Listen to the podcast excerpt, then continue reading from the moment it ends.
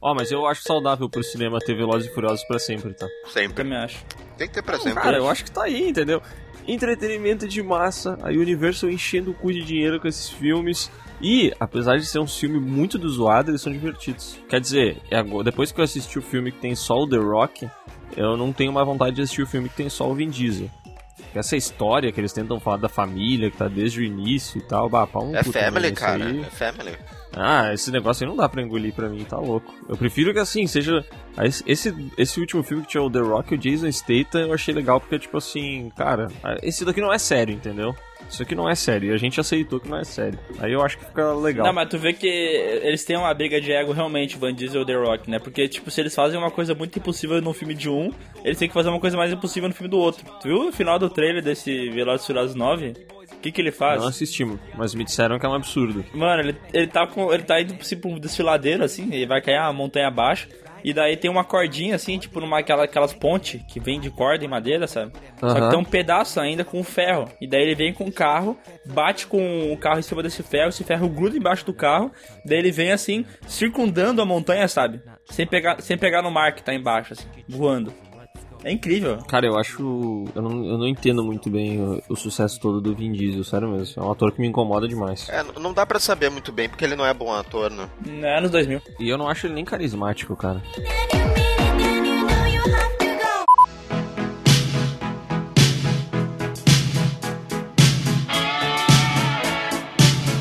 Olá pessoas, sejam bem-vindos ao PeeWeeCast, o podcast do canal Piuí. Hoje o assunto é relembrar as coisas e para isso eu trouxe o mestre da empatia, Bruno Valentini. Olá pessoas, aqui é o Bruno e hoje eu não pensei em entrada. Caraca, que feio, hein? Já foi melhor. Depois não sabe por que, que fica na geladeira do PewCast. É verdade. Eu tô tentando amortizar o, o- a- o drama do Marcelo, que também não pensou numa entrada, entendeu? Ah, Ah. não, não posso acreditar nisso, porque hoje eu chamei aqui, exclusivamente por conta da entrada, o Marcelo da Batcaverna. Cara, eu, eu falei, eu não pensei em abertura. Desculpa, desculpa, pessoal. Desculpa. Cara, ele já chegou gaguejando, Tá né. Miguel? Eu tô triste. tô- cara, cara, cara, que deu ruim, cara. O dia que ele participar de um, de um podcast e a única entrada dele for assim, ó, não, não fala nada, ele só faz assim, ó.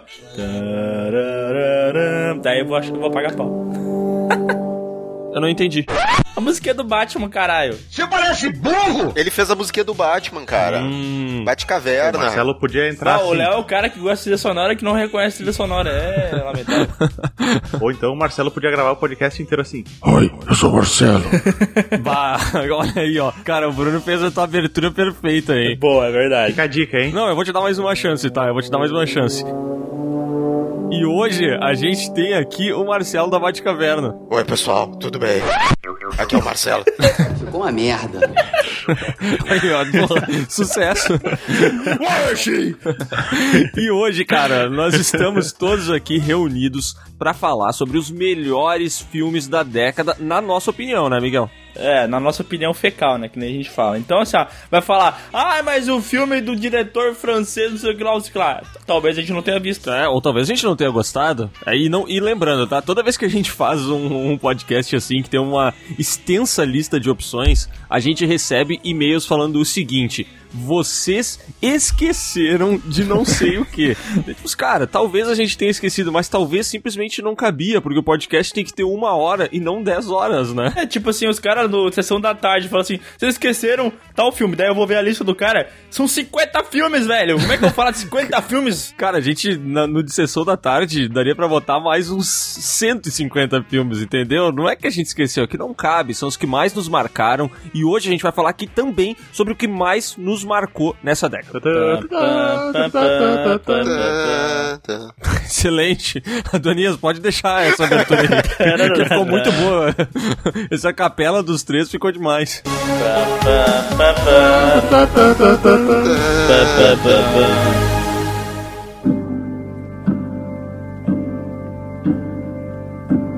Ó, vou falar uma coisa, hein? Esse, essa década terminou muito bem, né, cara? Porque 2019 teve filme bom a dar com pau, né? Cara, teve muita coisa boa. Tanto que o Oscar desse ano aí eu acho que é o melhor em um, em um bom tempo, né? É verdade, a gente falou das injustiças do Oscar esses tempos e, cara, o Oscar desse ano tá concorrido, não é a mesma coisa. Se bem que a gente vai estar tá lançando isso aqui depois que o Oscar foi lançado, né? É, isso é verdade. Mas olha só que loucura, né? Eu não sei se vocês têm essa mesma percepção, mas eu meio que lembro dos anos 2000 como uma década que não foi tão legal assim pro, pro cinema. Teve coisas incríveis, obviamente, né? É, teve grandes franquias que surgiram, Harry Potter surgiu, O Senhor dos Anéis surgiu, começou a trilogia do, do Nolan ali, do Cavaleiro das Trevas, teve Matrix, mas eu tenho a impressão que as coisas dos anos 2000 elas envelheceram meio mal, porque elas tinham aquela estética assim que ela cansou, sabe? E 2010 foi quando a maioria dessas morreu, né? É verdade. Pois é.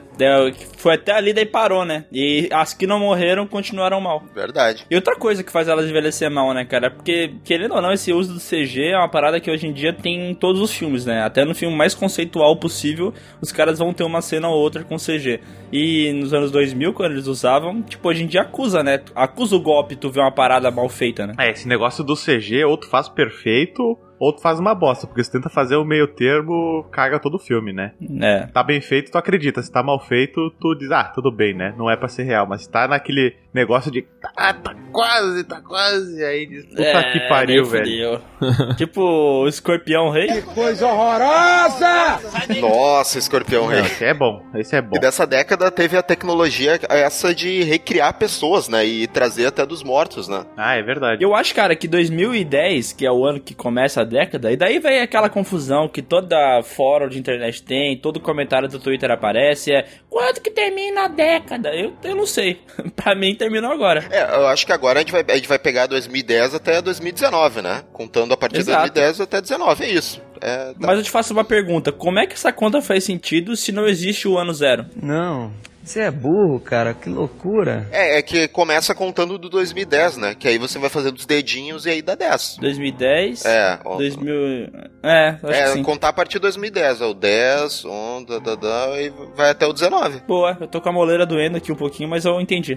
eu gostei do, do, do conceito de vai fazendo os dedinhos. O dedinho, claro. Fazer 100 dedinhos. É, um, um que eu já quero puxar e que já tá, tipo... Eu, eu, eu tinha feito um top 10, na verdade, tá? Eu tinha pensado a primeira vez. Mas aí eu lembrei o tema do, do podcast direitinho. Aí tá. Mas aí em 2010. Excelente. Aí eu falei, vou enfiar no, no rabo Foda-se. Mas então, aí eu cheguei. Em 2010 tem um que pra mim já tava na terceira colocação, que é a rede social, cara. Ah, eu também botei na minha lista a rede social, cara. Eu acho que esse é unânime, né? É filmaço. Da, da, década. É um filmaço, cara. E é do, do David Fincher, né? Que é um puta diretor, né, cara? Ele manda muito bem tudo que ele faz. Sim, manda muito bem. E, cara, pra mim aqui esse aqui é o melhor filme dele e ele meio que sintetiza, assim, até um pouco dessa década aí, né? Dessa juventude aí, consegue fazer grana e tal, internet.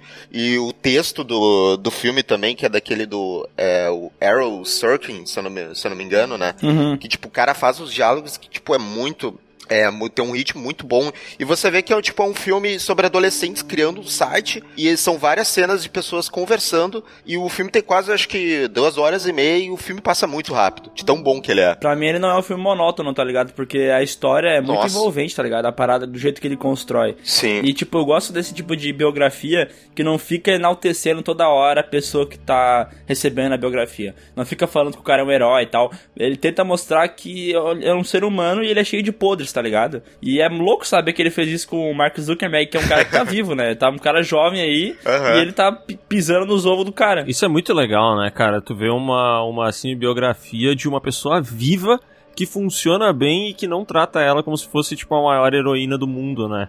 É uma parada que aconteceu lá no Rocketman também, que eles mostram os, os podres do, do Elton John, né? Que eles também mostram, assim. Eu Sim. acho da hora quando vem uma, uma cinebiografia de um cara novo e ela faz tanto sucesso assim, porque eu acho que é muito mais fácil fazer a biografia do Fred Mercury, que já morreu, do que fazer a do Eisenberg, tá ligado? Do Eisenberg não, do Zuckerberg, porra. fazer do ator. fazer, seria demais, né? Jesse Eisenberg interpreta Jesse Eisenberg. É, ali, esse foi tipo, acho que vai ser o papel papel, ele até foi indicado de melhor ator, mas, tipo, é o papel da vida dele porque ele faz o papel dele, né? Do ator, que eu acho que ele sempre faz mais ou menos o mesmo papel, né? Mas ah, aqui. tá, que ele é sempre igual, né? Só que nesse caso funcionou, né? Funcionou, porque precisava disso, ele tá bem no filme. E, e o melhor ainda é, tipo, esse filme ele é tipo, uma grande ironia, porque, tipo, os caras estão criando um site que é para conectar milhões de pessoas e tal, é pra fazer todas essas conexões, e ao mesmo tempo o cara, o, o personagem que, que é o Zuckerberg, né?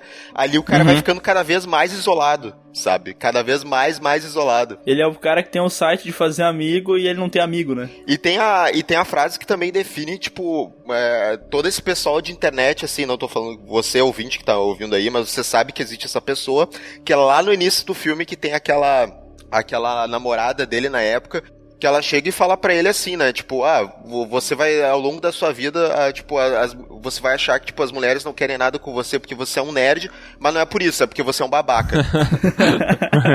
Cara, isso aí resume tudo, sabe? Resume muita gente, cara. Nossa, isso resume muito. Aquele, aquele pessoal, aquelas pessoas de Facebook colocam foto do Coringa falando assim, ó. Ai, a sociedade é muito tóxica, as pessoas estão corrompidas. E daí ficam falando mal da Morena, da 10 de 10, ficam falando mal das minas, como se elas fossem obrigadas a dar alguma trela pro cara. Cara, eu acho que nesse mesmo ano da rede social também foi lançado aquele filme Scott Pilgrim contra o Mundo, que é um filme que particularmente eu acho um porre, mas que todo mundo adora. Então só queria fazer uma menção odiosa aqui. eu não gosto desse filme também, velho. Eu acho ele too much, meu Deus do céu, Ele velho. tem uma, uma legião de fãs, né? Tipo, é que ele, ele é do diretor muito bom, mas, cara, esse filme realmente eu acho ele meio repetitivo, assim, sabe? Aham. uhum, e... Ah, eu acho ele muito bobo, cara. Só que ele parece para mim, é que ele, ele parece CQC. Lembra quando o CQC ia nos lugares entrevistar as pessoas e toda hora vinha uma, uma coisa de edição fazendo um pim, bum, bum, então aparecia uma, um negocinho na cabeça da pessoa, dava um efeito sonoro, um monte de paradinha assim, sabe? Uhum. Bah, é, eu não gosto, acho too much, é muito exagerado, velho. É, mas vai, vai ser polêmico, tem muita gente que gosta aí. Eu tava vendo aqui, eu descobri que eu confundo o Michael Cera com o Jesse Eisenberg. Eu nunca sei quem é quem agora. Aí eu acabo misturando os filmes. Putz, pior é que acontece. O Michael Cera é a versão não evoluída do Jesse Eisenberg, mas tu vê assim. Isso, tipo Pokémon. É, ele na adolescência. É, né? pior que é o Michael Cera é o cara que não cresce nunca, né? Que também faz sempre o mesmo papel, né? Assim como o Jesse Eisenberg. Faz, faz. Cara, mas uh, voltando a falar da rede social, Uh, esse foi um filme que fez sucesso, mas ele não fez aquela leva de, de filmes uh, que correm paralelo de outras redes sociais tentando embarcar no sucesso, né? Tipo Snapchat. o Tinder, o Snapchat, né? É. Que geralmente quando alguém faz um filme desse tipo de sucesso, sai uma leva do correndo junto, né? Sim. Não sei se vocês lembram quando la, la, lançou os Velozes e Furiosos que fizeram um filme de motos, assim, que eram Velozes e Furiosos ah, de duas rodas, assim. Fúria em duas rodas. É, uma coisa assim. E esse filme não tem esse problema, né? Mas eles podiam lançar uma sequência agora, tipo, a rede social, o julgamento, só trazendo esse, essa polêmica recente aí do, do Mark Zuckerberg no, no, tribunal. E a gente descobrindo que ele, na verdade, é reptiliano, né? Mas em 2010 teve um filme que eu gostei pra caramba, sou muito fã. E daí vocês me falam se eu gostei do filme, que, se é porque eu sou beat do Nolan ou é porque o filme é bom mesmo, que é A Origem. Filmão, cara, porra. Cara, é bom, é bom, é bem bom. É um filmão, mas que tu tem que assistir umas três vezes, né? Cara, eu, não, eu sabe, a primeira vez que eu vi o filme eu, vou, eu não vou mentir, eu não entendi não. Mas a segunda vez também tava suave já, já tava tudo certinho. É, eu, eu, eu acho também ele bem de boas e, e, tipo, o Nolan é esse cara do, do espetáculo, né? Do, você tem que ir pro cinema apreciar os filmes dele, né? E tipo, uhum. e o Origem ele traz muito, tipo, conceitos legais, assim, claro, é muita referência de outras coisas, assim, mas ele conseguiu juntar tudo e botar no, no blockbuster assim. E é muito bom quando às vezes vem essas ideias originais também, né, cara? Então tem que Sim. tem que prestigiar. Eu pago pau pra caralho pro Origem por um motivo, velho. Além dele ser um filme que para mim ele é visualmente lindo, ele tem um roteiro que é inteligente pra caralho, sabe? Eu sei que às vezes ele é meio pedante com esse negócio de regras e tal, e de ser meio blocadinho e de se achar o filme mais inteligente da década, mas é, eu gosto de assistir, sabe, o jeito que as coisas vão envolvendo, a trama, aquele personagem orelha que vai aprendendo o mundo e tal. E sem dizer assim, ó, ele é um filme que tem um roteiro não fácil de entender e ele fez muita grande bilheteria, tá ligado? O Nolan fez. é um cara que consegue pegar um roteiro difícil pra caralho, fazer um filme espetáculo e fazer dinheiro, sabe? Esse filme rendeu, sei lá, 830 milhões de bilheteria, saca? E, ô Miguel, uh, e, dessa, e dessa década aí, tipo, é o melhor do Nolan, que foi uma década que o Nolan foi, tipo, se estabelecendo, que ainda teve Interestelar e o Dunkirk. Aí, pra, o Origem é o É o melhor dele pra ti, não? Tipo assim, o Interestelar seria o melhor para mim dele se não fosse ler o final, porque o final realmente me destrói, assim. É. Não é... dá para mim. E o Dunkirk é um filme muito bom, tecnicamente, mas ele, mesmo achando o filme foda pra caralho, eu acho que ele falta, assim, um pouquinho de emoção, assim, sabe? Eu acho que é, Uhum. o filme é tão é, tentando retratar a parada de uma forma real, assim, quase documental, que ele acaba tirando um pouco da emoção, tá ligado? É, cara, eu acho que o Nolan ele sempre abraça esse desafio de fazer uma ideia que geralmente é complexa ser acessível pra todo mundo, entendeu?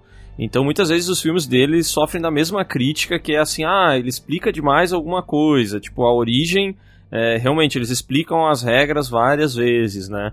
O Interestelar também tem algumas explicações ali no meio, bem didáticas e tal. Mas, puta, eu acho que o que o cara faz é foda, sabe? Porque ele tem ideias muito Sim. originais. Tudo bem, ele tem as referências, ele viu lá, ele viu cá, ele junta tudo. Mas ele consegue criar algo novo e que, e que realmente, assim, a gente saboreia e parece algo novo, tá ligado? Sim. Então eu acho isso muito foda, assim. A Origem eu acho um puta filme. Interestelar é o filme que eu mais curto dessa década do Nolan. E Dunkirk eu acho um filme ok. Eu acho ele, que nem o Miguel falou, eu acho ele meio documental, assim. Não meio documental, mas eu acho um filme que realmente não me emociona, não me toca. Eu acho ele um tecnicamente maravilhoso, assim, mas é um filme que eu não tenho vontade nenhuma de reassistir. Cara, eu acho que o, o Nolan, ele tá pro cinema mais ou menos que nem o Alan Moore tá pros quadrinhos, assim. Ele deve ter um, um acervo em casa de coisas e referências que só ele conhece e ele consegue jogar isso e deixar interessante, sabe? E que nem a Origem, a primeira vez que eu assisti, tá, eu olhei assim, disse, puta merda, que filme louco, mas eu não entendi muita coisa, vou assistir de novo. Aí a segunda vez assisti com um caderninho fazendo anotações e, e fazendo um infográfico pra ver se eu conseguia entender as ligações, Caraca, né? mas não Porque- sei se precisa de tudo isso, É, velho. é que ele é, de- ele é designer, ele gosta de fazer infográfico. É, Ah, eu, eu, entendi. eu também tenho a memória um pouco debilitada. Porque daí depois que eu assisti a Origem, eu disse, porra, será que todos os outros filmes desses caras são um maluco que nem esse? Aí eu resolvi assistir Amnésia. Eu gastei acho que umas Pô, três bics só fazendo anotação. Aí eu tava mais ou menos que nem o cara do filme, assim, com tudo anotado pelo meu corpo pra não esquecer. Não, eu só ia dar dica aí pro pessoal que, da onde eu falei das referências, que o Nolan com certeza pegou, alguém da produção dele pegou, que é um, é um, é um anime, um longa, né, de desenho japonês, que é Páprica. Que Sim. é onde os caras invadem os sonhos e tem umas sequências Isso. muito parecidas com a Origem. E com, cer espelho, né? é, e com certeza eles tiraram daí ah, muitas influências, assim. Claro, não é a mesma história, mas tem essa coisa de entrar nos sonhos e invadir, assim, as coisas começarem a desmoronar, assim. E é um puta filme também pra quem quiser ver aí, Páprica. Teve um negócio que o Bruno falou ali que me chamou a atenção, que são, sobre as referências do Nolan, assim. Eu acho que esse cara que o Bruno falou é mais o Tarantino, que tem umas referências ainda mais obscuras, tá ligado? Mas parando pra pensar bem, o Nolan também é um cara que ele tem, tem boas referências guardadas na mente, assim. Talvez elas não fiquem tão evidentes, é, exceto essa de, de Páprica, que realmente é bem evidente, porque as histórias que ele traz, eu acho que elas. Ele sempre dá uma dose a mais de, de ficção, assim, que.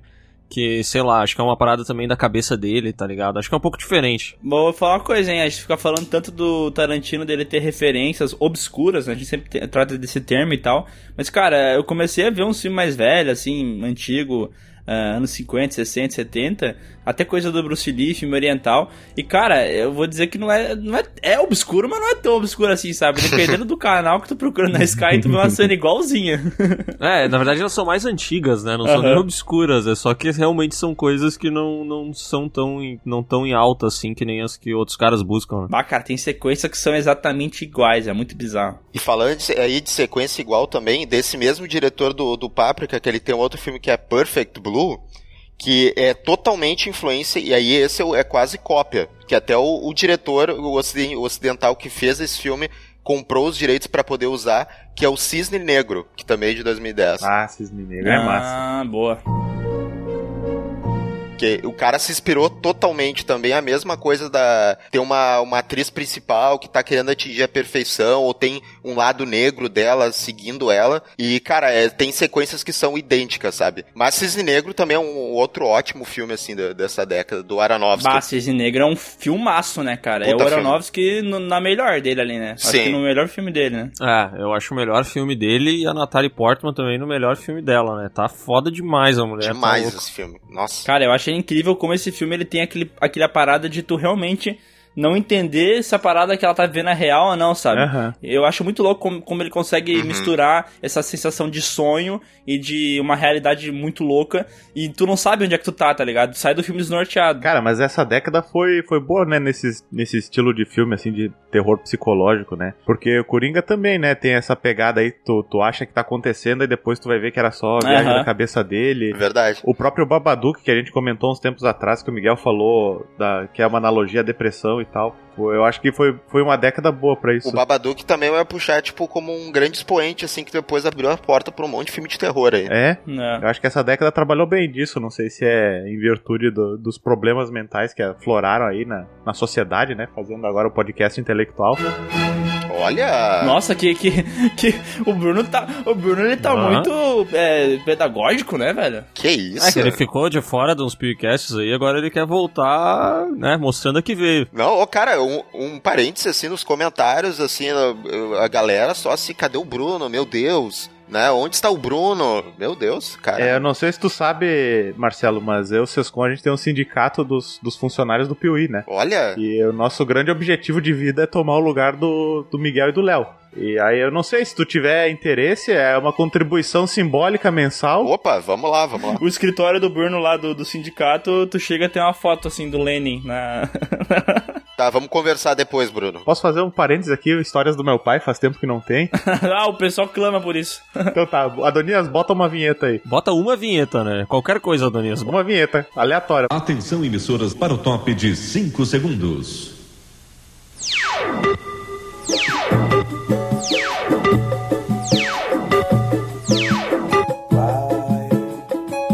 Meu pai, ele trabalhava numa empresa aqui de Caxias, que foi tipo um dos primeiros lugares a ter computador, lá pelos anos 90, no início dos anos 90. E aí ele era responsável por fazer a manutenção desses computadores e da- do cabeamento de rede, enfim.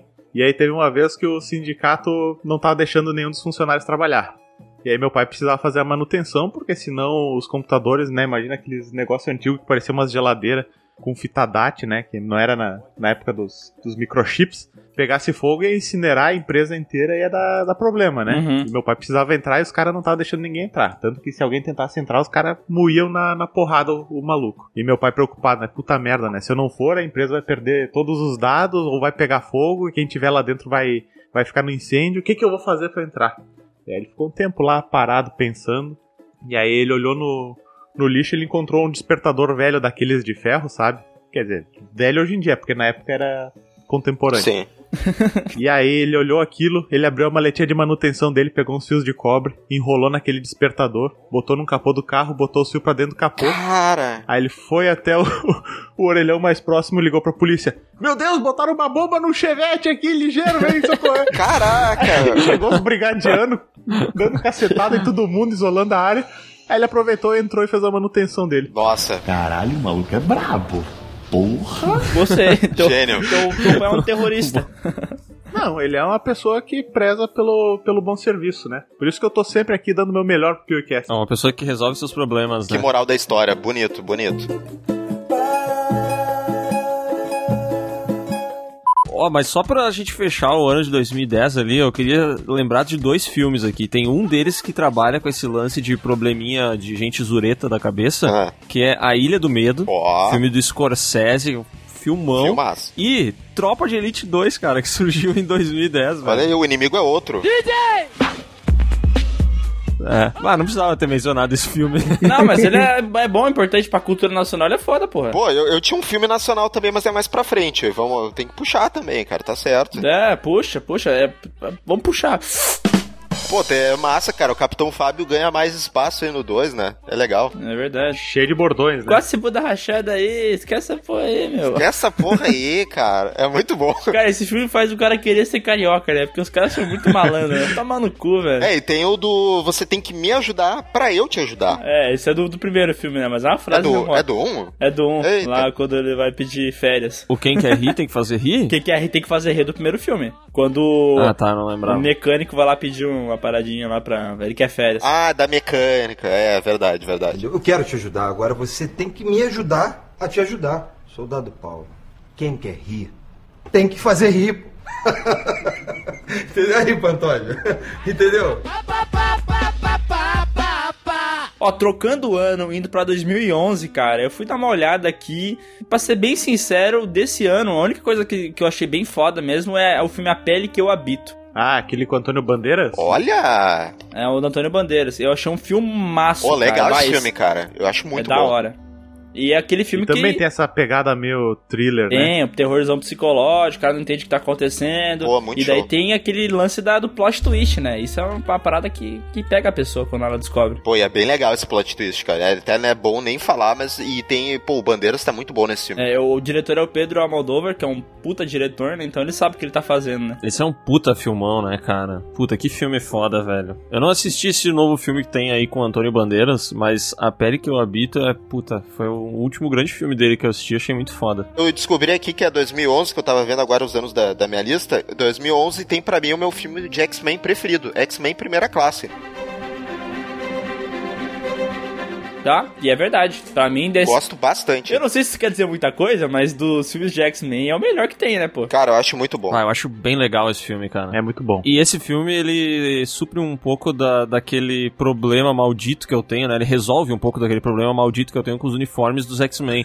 Eu acho todos os filmes dos X-Men horrorosos, horrorosos. Esteticamente, eu acho podre, cara. Podre. Aham. E o X-Men Primeira Classe, por ele se passar no passado, eu aceito melhor, entendeu? Eu acho que tá mais. O figurino tá mais dentro, assim. Ainda não é uma parada que me incomoda um pouco, mas, mas pra mim tá ok, assim. E tem o Kevin Bacon, né? É, o Kevin Bacon é um bom, um bom vilão aí. Eu Kevin Bacon. O cara gosta do Kevin Bacon, não sei porquê. Ele, ele me ganhou no Tremors ali e depois eu acho ele um cara bacana. Eu gostei muito do, do twist do X-Men Primeira Classe do, do tiro lá no Xavier. Eu achei legal isso. Não. Será que eles não respeitam muito no, no segundo filme, né? Pô, e, e é massa que aí ele toma um tiro assim, aí eu, é, meio que, tipo, tá, eles estão tendo um conflito ali, aí ele, o, o Charles cai no chão, assim, aí o Xavier pega ele, aí ele começa a culpar os outros, não, foi culpa dele, não sei o que. Aí ele olha pro, pro Magneto e fala, não, a, a culpa é sua, cara. Bah, é. E eles eram um brotherzaço, né? Isso que é massa. Cara, eles são mega brother nesse filme, assim, você vê a relação deles muito bem, assim, aí quando acaba o filme, quando eles, um vai, um vai, cada um pro seu lado, assim, fica, não, vocês têm que ficar juntos, não. Cara, e, e é massa porque o, o, o, o cara que faz o Magneto, pra mim, é um dos melhores atores da geração aí. O Michael Fassbender é um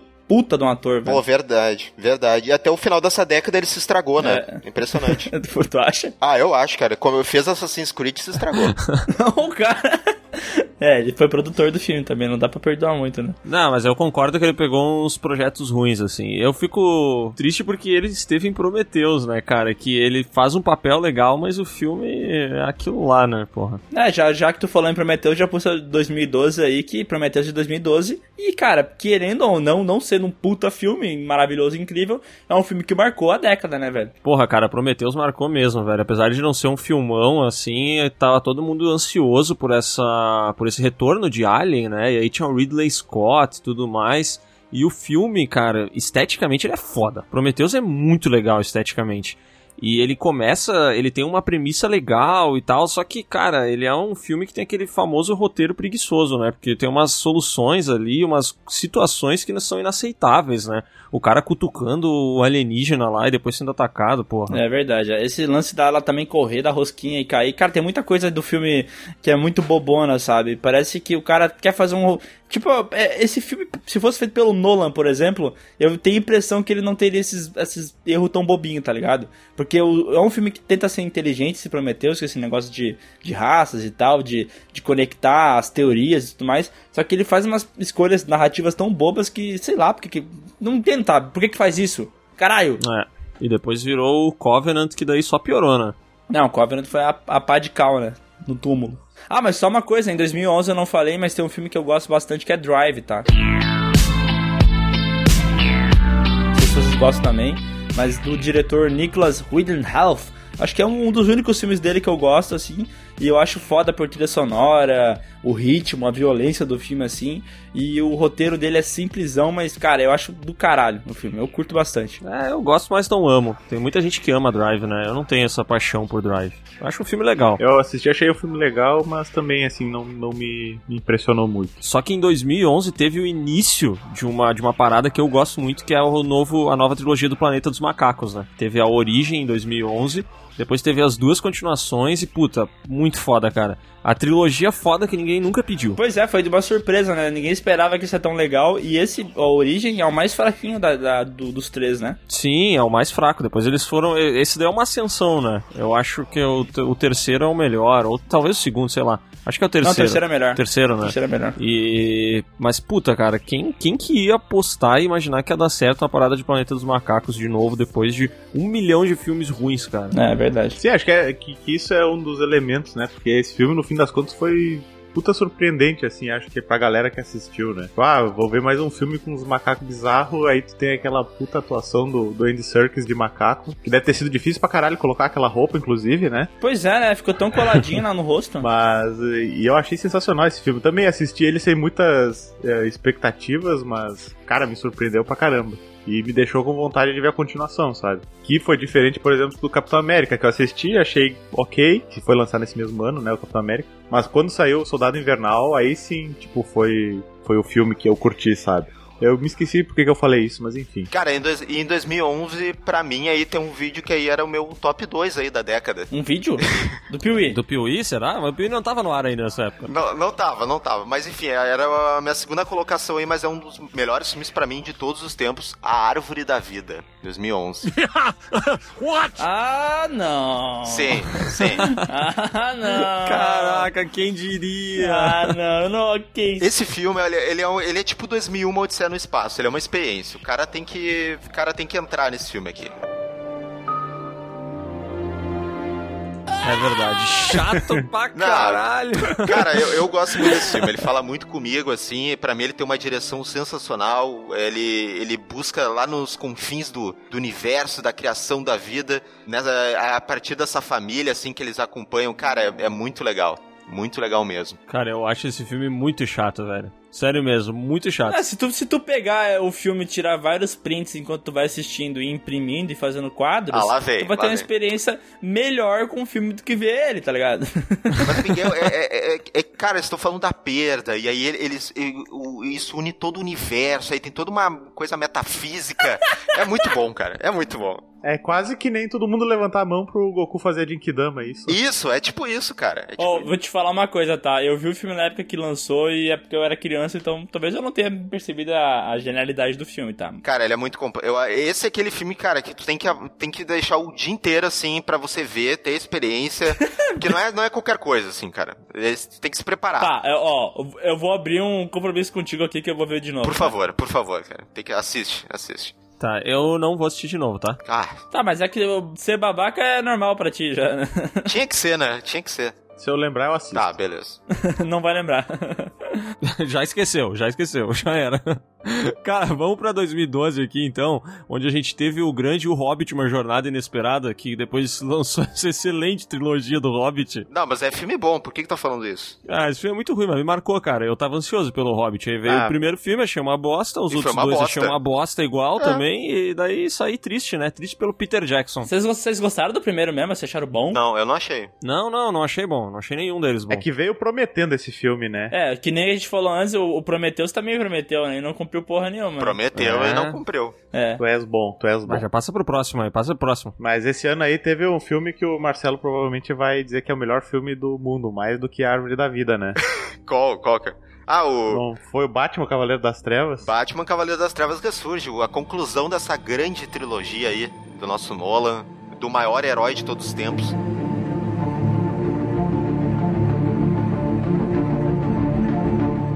Cara, que pra mim termina com a melhor morte da história do cinema. A Talia Algum morrendo ali. Cara- Sério, aquela cena de morte é de uma genialidade de É, atuação é que verdade. eu não sei como é que Cadê ela conseguiu atingir. A Marion? Cotillard, depois daquilo ali, deve ter ganhado o Oscar. Não, assim, todo mundo lembra da- dessa cena, todo mundo zoa, porque sim, ela é uma bosta, mas ao mesmo tempo você tem, por exemplo, aquela cena da abertura que é sensacional, que o Nolan filmou um avião de verdade, que é aquela abertura do Bane, Então, tipo, é tudo Sim, prático. aquilo é foda.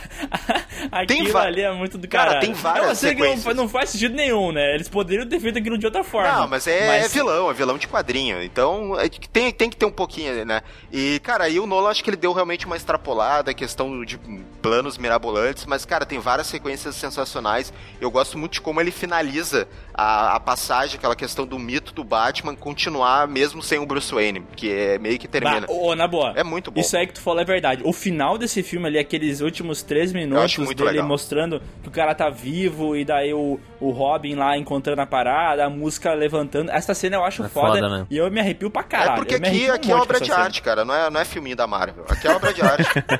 Eu estou sentindo uma treta! Ah, cara, ainda bem que tu falou da Marvel, porque esse ano teve Vingadores também, né? o primeiro Vingadores É, surgiu que- nesse ano e foi um evento, cara. Um evento Foi. maluco. Ô, velho, eu vou falar uma coisa. Depois que eu vi o último Vingadores e eu fui ver o desse de 2012 de novo, cara, não sei porquê, mas na minha impressão envelheceu muito mal. Aqueles uniforme azul bebê do Capitão América, Ih. ou Sim. aquela barba loira e cabelo loiro do Thor, sei lá, cara. Tem alguma A coisa naquele... sobrancelha loira do Thor, né? É, tem alguma coisa nesse filme que envelheceu muito mal pra mim, não sei lá. Mas ele moveu montanhas, né? Foi o início de um, de um big deal da Marvel. Total, ali. Os total. caras já vinham fazendo sucesso com, com os filmes dos personagens. Uhum. Ali eles conseguiram juntar todo mundo. E foi um negócio, foi bem sucedido, cara. Eu acho um. funcionou muito bem. Foi tipo aqueles eventos de fim de ano que daí tem tipo amigos do Romário contra amigos do Edmundo, sabe? Pegaram só as melhores coisas Verdade, e colocaram verdade. no filme só. Não, mas isso aí foi o, o Guerra Civil. Ah, dos amigos. Ah, tá. Demorou pra cair a ficha aqui. Ô, ô Miguel, será que tu poderia só, por favor, imitar o Bane antes da gente seguir adiante? É, que o Bernie fala assim. ó. Pera aí. Vai lá, vai lá. Mr. Wayne. I am Rick. Your punish is supposed to be severe. Ele, pare... Obrigado. ele parece uma senhorinha inglesa, né? Eu queria falar mais sobre o Batman, mas daí a gente vai ficar muito preso num, num filme só. É. É que Batman é bom demais, né? A gente fala muito Ah, de teve Batman. nesse ano teve um filme muito importante pro Piuí, que foi o Re- Resident Evil 5 Retribuição, né? Olha, filmaço. é que daí também que vem, daí que vem o nome Piuí, né? É? Verdade. É? É?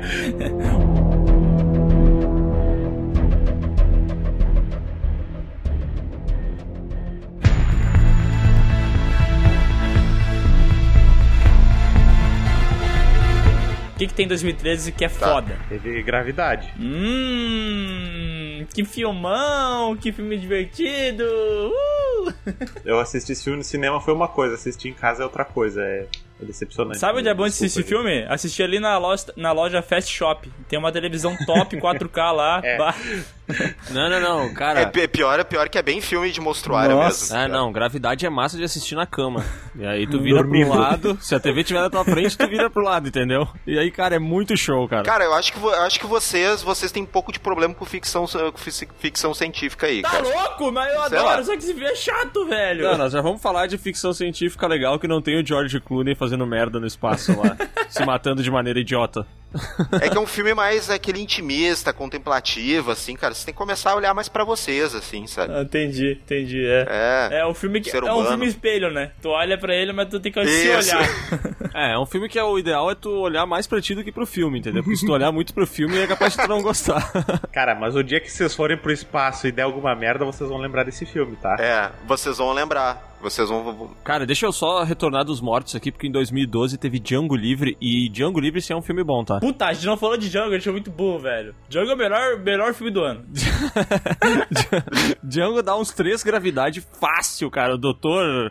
O Nossa, Schultz lá é não, muito não. bom, velho. Nossa, como que tu não gosta de Django? Vai dormir, velho. Não, eu gosto, mas não é três gravidade. Eu acho É ele bom. dois. dois, deu, tá bom. Tá bom, beleza. Fechamos em dois, Tá, só então não dois. só briga. dois. Não, o Django ali, ele é muito pelo. É que assim, tem a questão do, do- de eu não gostar tanto do protagonista, mas eu gostar do cara, o coadjuvante lá e o Leonardo DiCaprio. O King Eu não Schultz? gosto tanto do Jamie Foxx. Eu não gosto tanto Ah, o. King Schultz é foda demais, né, mano? Tu vê que ele ganhou o Oscar por esse filme e ganhou também por Bastardos Inglórios, né? Os cara, o cara é tão bom que ele Exatamente. ganha duas vezes. E o Jamie Foxx nem foi indicado, tanto que ele é um protagonista sem carisma. O cara odeia o Jamie Foxx né? o cara odia de Fox. Mas realmente, o, o- tanto o King Schultz quanto o Leonardo DiCaprio, que faz o Candy, eles são, são mais legais nesse filme aí. São os destaques, né? É, e pensa, poderia não ter sido o Jamie Foxx nesse filme, né? Poderia ter sido o nosso amigo Will Smith. Você sabia disso?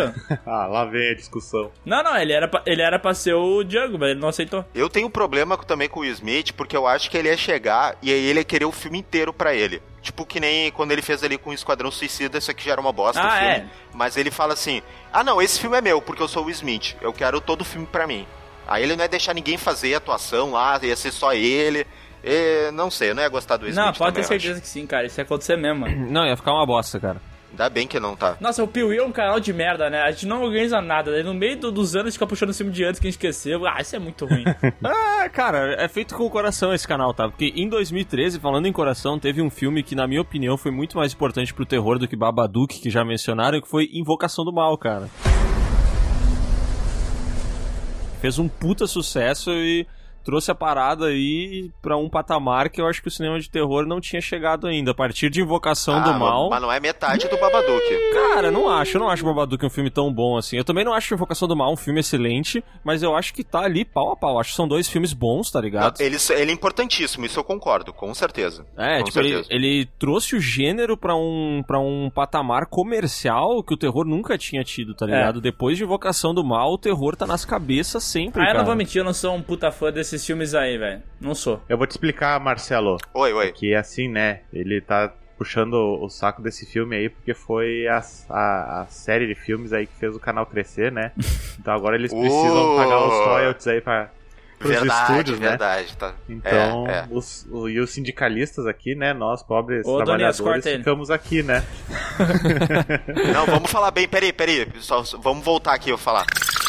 Não, com, com certeza, Léo. Eu acho que, tipo, Invocação do Mal, eu acho que é, um, é, na verdade, é um dos melhores da década, na verdade. Beleza, agora sim, perfeito. Eu Vendido. sabia que a gente ia concordar. Ficou bom? Ficou bom? Ficou eu bom, posso estar gente? falando besteira, tá? Mas Invocação do Mal talvez seja um dos melhores filmes de terror já feitos. Pode ser. Aí, tipo, ali com o Iluminado, eu Ali, Iluminado. Exorcista, É. mesma coisa É. aí. Tá, mas já que o Marcelo quer falar mal de, de algumas coisas, vamos falar de O Homem de Aço que surgiu nesse Nossa. ano aí. Ah, cara, aí chegou pra muitos aí o, o Sny God, né? Sny God chegando aí pra, pra galera. Cara, assim, ele. Cara, assim, ele tem algumas coisas interessantes no filme, do Homem de Aço, mas ele falha miseravelmente em, em conceber o Superman, em entender o que, que é o Superman, que ele que é a mesma coisa que o Snyder tem quando ele tenta conceber também o Batman depois em Batman vs Superman, que ele realmente não entende o personagem, não consegue. Não consegue, né? Mas pra mim a coisa a- o mais positivo é que aí ele nos trouxe assim em primeiro plano, acho que ele ficou mais evidente, é o Henry Cavill, né, gente? Que gato. O Marcelo tem um caso de amor extremo com o Henry Cavill, né, mano? Cara, eu acho esse filme aí legal, velho. Mas eu tenho alguns problemas muito grandes com ele. Eu concordo com o Marcelo que o Superman podia ser, sei lá, o Juca, o, um grande herói, podia ser o nome desse filme que ia funcionar igual. E tem aquela cena que eu já falei mil vezes em que o Superman deixa o pai dele morrer, que eu acho. É horrível, é horrível. Eu não aceito. Aquilo lá me tira do filme na hora e eu tenho vontade de bater na cara do Zack Snyder, porque é muito ruim e, e não dá pra aceitar, tá ligado? É uma situa é aquele tipo de situação que o filme te coloca que, meu, não tem como tu se colocar na pele do cara, por mais que tu seja o Bruno, e tomar a mesma atitude, porque ninguém faria aquilo. Ô, uma Ah, é coisa que é interessante que estão falando de, desse negócio de como o Snyder não conhece os personagens, não sabe como tratar, ele sempre foi assim, velho. No Watchmen, que eu tava reassistindo esses tempos, mano, ele faz os personagens ser porradeiro a níveis est- extrapolantes, sabe? Os caras batem em todo mundo, Sim, quebra osso, sim. voa. Tipo, o Rorschach tem uma pistolinha que ele consegue subir num prédio de 20 andares, tá ligado? Ele, ele não sabe. É, não, é.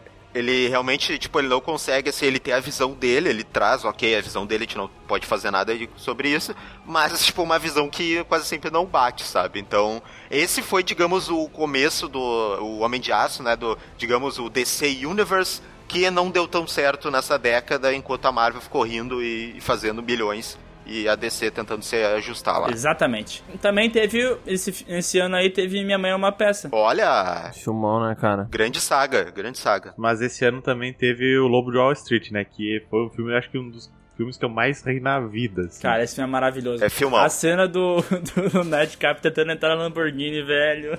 Nossa senhora. Isso é maravilhoso, cara. Meu Deus. Não, e quando eles estão no carpete lá, ele tá loucaço, assim, ele e o, e o gordinho lá do, do Superbad lá, nossa, É, É, Cara, é lindo, demais. né, esse filme é cara? muito engraçado. É lindo, é lindo. Não, um dos melhores do, do, do tipo dois Scorsese, e aí que o Leonardo DiCaprio deveria ter ganhado o Oscar e não em regresso. Exatamente, ele deveria ter ganhado aí, cara. Ele mandou muito bem. E o filme talvez deveria ter ganhado o Oscar de melhor filme também. Também, pode ser, também acho. Em 2014 teve meu filme favorito da Marvel, Guardiões da Galáxia, cara. Sério, eu amo esse filme. Eu acho ele muito engraçado. E aí que a Mar- a Marvel acertou, sabe? Fez uma parada legal mesmo. Ah, um puta filmão, né, cara? Ponto. I has, I has my case, my case.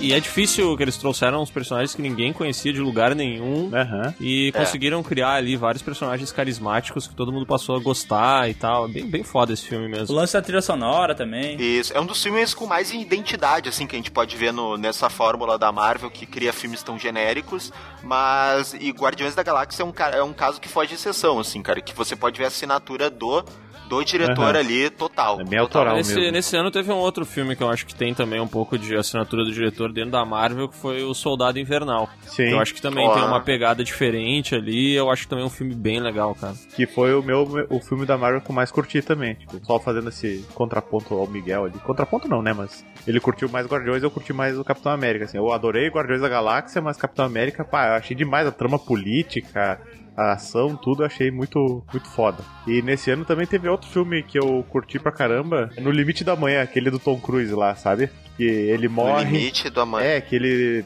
Ele vai pra. Ele é tipo um gerente de marketing do exército. Ah, que é, adapta, é, do, é do mangá, isso. E aí ele vai pra guerra, daí quando ele morre, ele é contaminado pelo sangue alienígena. E aí todo dia é o mesmo dia pra ele, né? Daí ele entende que os alienígenas sempre ganham a guerra por causa dessa, dessa capacidade que eles têm de, de saber o que vai acontecer porque eles já viveram. Cara, achei o filme muito massa esse daí. Não sei se vocês já assistiram. Eu assisti, ele é, ele, na verdade, é uma dessas adaptações aí que mais bem sucedidas, assim, tipo, que pega uma coisa oriental, que ele é baseado num mangá, né? Esse No Limite da Manhã. E, cara, ele consegue adaptar uma, uma parte boa, assim, do, do que é dito lá, e ele consegue adaptar pro, pro ocidente, assim, de uma Sim. maneira, tipo, eficaz, assim. Acho que eu gostei, Ele é um gostei. filme da hora. A ação dele é bem filmada também. Acho ele divertidaço. Isso. Ah, cara, mas se a gente vai falar em ação em 2014, aí a gente precisa trazer um dos melhores filmes de ação dessa década, sem sombra de dúvidas algumas, que é John Wick, cara. Ah, é. Ah, não. não, não. João Vinícius. Sim, cara, pô. Cara, John Wick, cara, vocês vêm falar das cenas de ação de, de- do, da- do filme do Tom Cruise, velho. Olha a coreografia de John Wick. Tá, mas John Wick velho, tem que não. pensar que ele é um ascendente, tá ligado? Porque o, o primeiro filme é legal, o segundo bate nele de pau mole, entendeu? Então, tem que lembrar Não, mas o disso. primeiro filme já foi um estouro, porra. Não, não foi? Ah, é legal, é legal. é Não, legal, foi é legal. sim. Foi sim, foi sim. Fez, fez bastante sucesso. Fez, fez bastante Ó, sucesso. outro filme que eu achei foda nesse ano, mas não sei se vocês já viram, é Relatos Selvagens. Eu ia trazer exatamente isso, Miguel. Cara, é um filme Toda vez que eu assisto esse filme, eu imagino tu tendo um ataque de fúria quando tu comenta aqui nos PewCast, fica indignado e diz: Puta que pariu, minha vontade é subir e cagar em cima da mesa do cara. e nesse filme ele traz exatamente isso, né? É muito ódio num filme só, né? É, que, é aquele filme. É aquele filme argentino? Isso. É, eu É. acho que é argentino, né? Cara, esse filme é muito Cara, bom. Esse filme é muito ele é um bom. tipo do filme assim que ele é tão bom que o cara começa a falar assim, tá, qual que é o defeito dele? Daí o cara lembra que ele é argentino, daí, ah, então tá, vai ser isso aí. É, eu acho que é o único defeito Mas dele. é um filmaço, vai tomar no cu, velho. Cara, ele Filmaço, né? começa bem termina bem, né? E, e ele é tipo várias mini histórias assim. É, esse filme é bom É, pra são caralho. cinco, seis histórias de ódio, vingança e rancor. É, né? tipo consequências, né? É, e a galera talvez não conhece tanto, então ah, vai a dica, cara. Procura sobre esse filme aí, porque ele não é um filme que bombou tanto, até porque ele não é americano. Mas, cara, vale muito a pena. Relatos Selvagens. Cara, é tipo o filme do Piuí, então. é né? o filme do, É o tipo filme do ódio, né? Tem todas as características do, do Piuí, verdade. Tá, eu posso contar a cena do cocô aí, só pro pessoal entender qual é que é. Vai. Não, é que a cena é porque o Miguel, quando ele fica brabo, ele começa a falar coisas que ele faria, né? E nesse filme tem uma cena que tá tendo uma discussão de trânsito. E um cara quer passar um carro e o outro não quer deixar, enfim. Aí uma hora um dos carros quebra e o outro cara para pra tirar satisfação. E aí o cara fica com medo e não sai do carro. Aí o cara que tá do lado de fora sobe no capô e caga no para-brisa.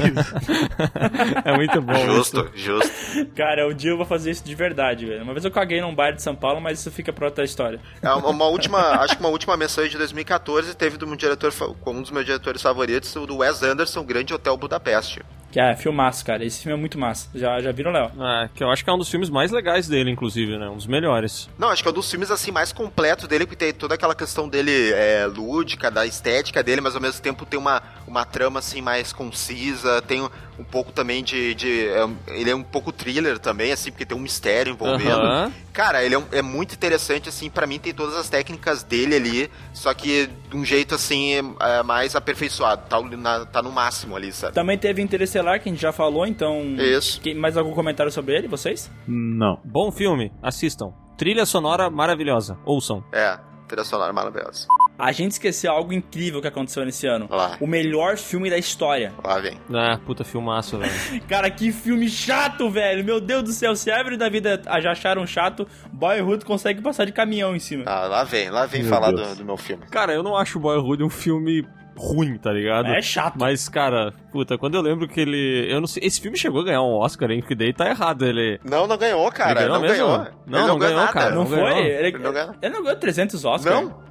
Não, esse é o. Foi o Spotlight, acho. Ele que. ganhou um Oscar, sim. Deixa eu ver o que, que é. Ah, Ah, tá. Mas foi só a Patrícia Arquette que ganhou de melhor atriz. só foi isso, só foi isso. Mas ele foi indicado a outros é, cinco Oscars, né? Que não ganhou. Ah, é que esse ano foi aquele ano do Oscar chato pra cacete, que foi Birdman que ganhou o Oscar. Ah, é. Ah, é o Birdman de 2014. Bom filme, bom filme. Pula. Não, é, é um plano de sequência, né? É um bom plano de sequência. Bonito, Pô, bonito. com filme. mega atuações, cara. Michael Keaton no auge dos seus poderes ali, cara. É verdade. Pô, Homem-Pássaro. é, né? Homem-Pássaro. E depois ele foi ser o Abutre, sei lá, no filme do Isso. É, Homem-Aranha. ele só sabe ser bicho voador, né? Foi o Batman, o Homem-Pássaro, o Abutre. Não, é que eu, tem uma metalinguagem ali porque ele gera o Batman, aí ele faz um cara também que interpretou um super-herói, tem toda uma. Tem toda uma história. Tem toda uma história. Aham, aham. É o famoso filme dos bastidores, né? Se tu É. não sabe dos bastidores, tu não curte, mas se tu sabe, aí, caraca, meu, olha isso aqui, velho, que da Não, meu, Birdman é puta filme. Eu tô vendo o LinkedIn aqui do Michael Keaton, tem Batman, Filme legal. Abutre, Homem-Pássaro, Galinha Pintadinha e Canarinho Pistola da Copa. Isso. Especialista em bichos com asas. Cara, vamos pra 2015, porque aqui a gente tem o melhor filme da década. É, Ponto final. eu ia falar Mad. Max, Estrada da Fúria. É, é muito foda. Caraca, Cara. Mad Max é do caralho, né, velho? Que filmaço.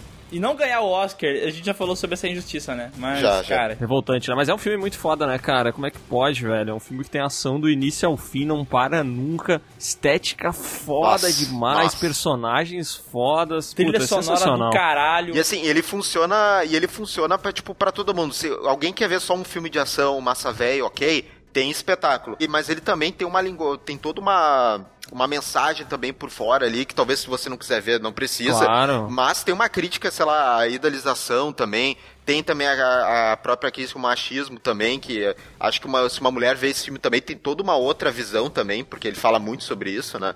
Então, cara, eh, o filme funciona de várias formas, sabe? É filmaço. Cara, eu achei que tu ia falar que Saveiro com som na caçamba era um grande problema, né? Porque tem aquele cara com, a- com o caminhão cheio de caixa de som. Achei que ia ser Cara. essa crítica social, mas eu concordo contigo, Marcelo. É maior que É, isso. maior. Na nota do filme é 9.9, né? Pra ele ser um 10, faltou um assaveiro no filme, né? É verdade. Isso, É verdade, cara. foda. Faltou só isso, né, Só velho? faltou isso. Faltou só um cara passar instalando a moto também, né? Que ele, só, passa andando, mas ninguém dá instalada, né? Nesse ano também tivemos a volta de Star Wars. É, cara. é Rapaz, verdade. voltou, hein? E aí, Miguel? Voltou.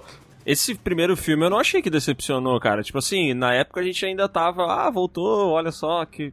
Ok, é um filme ok, né? Porque ele meio que repete a mesma história, mas ele.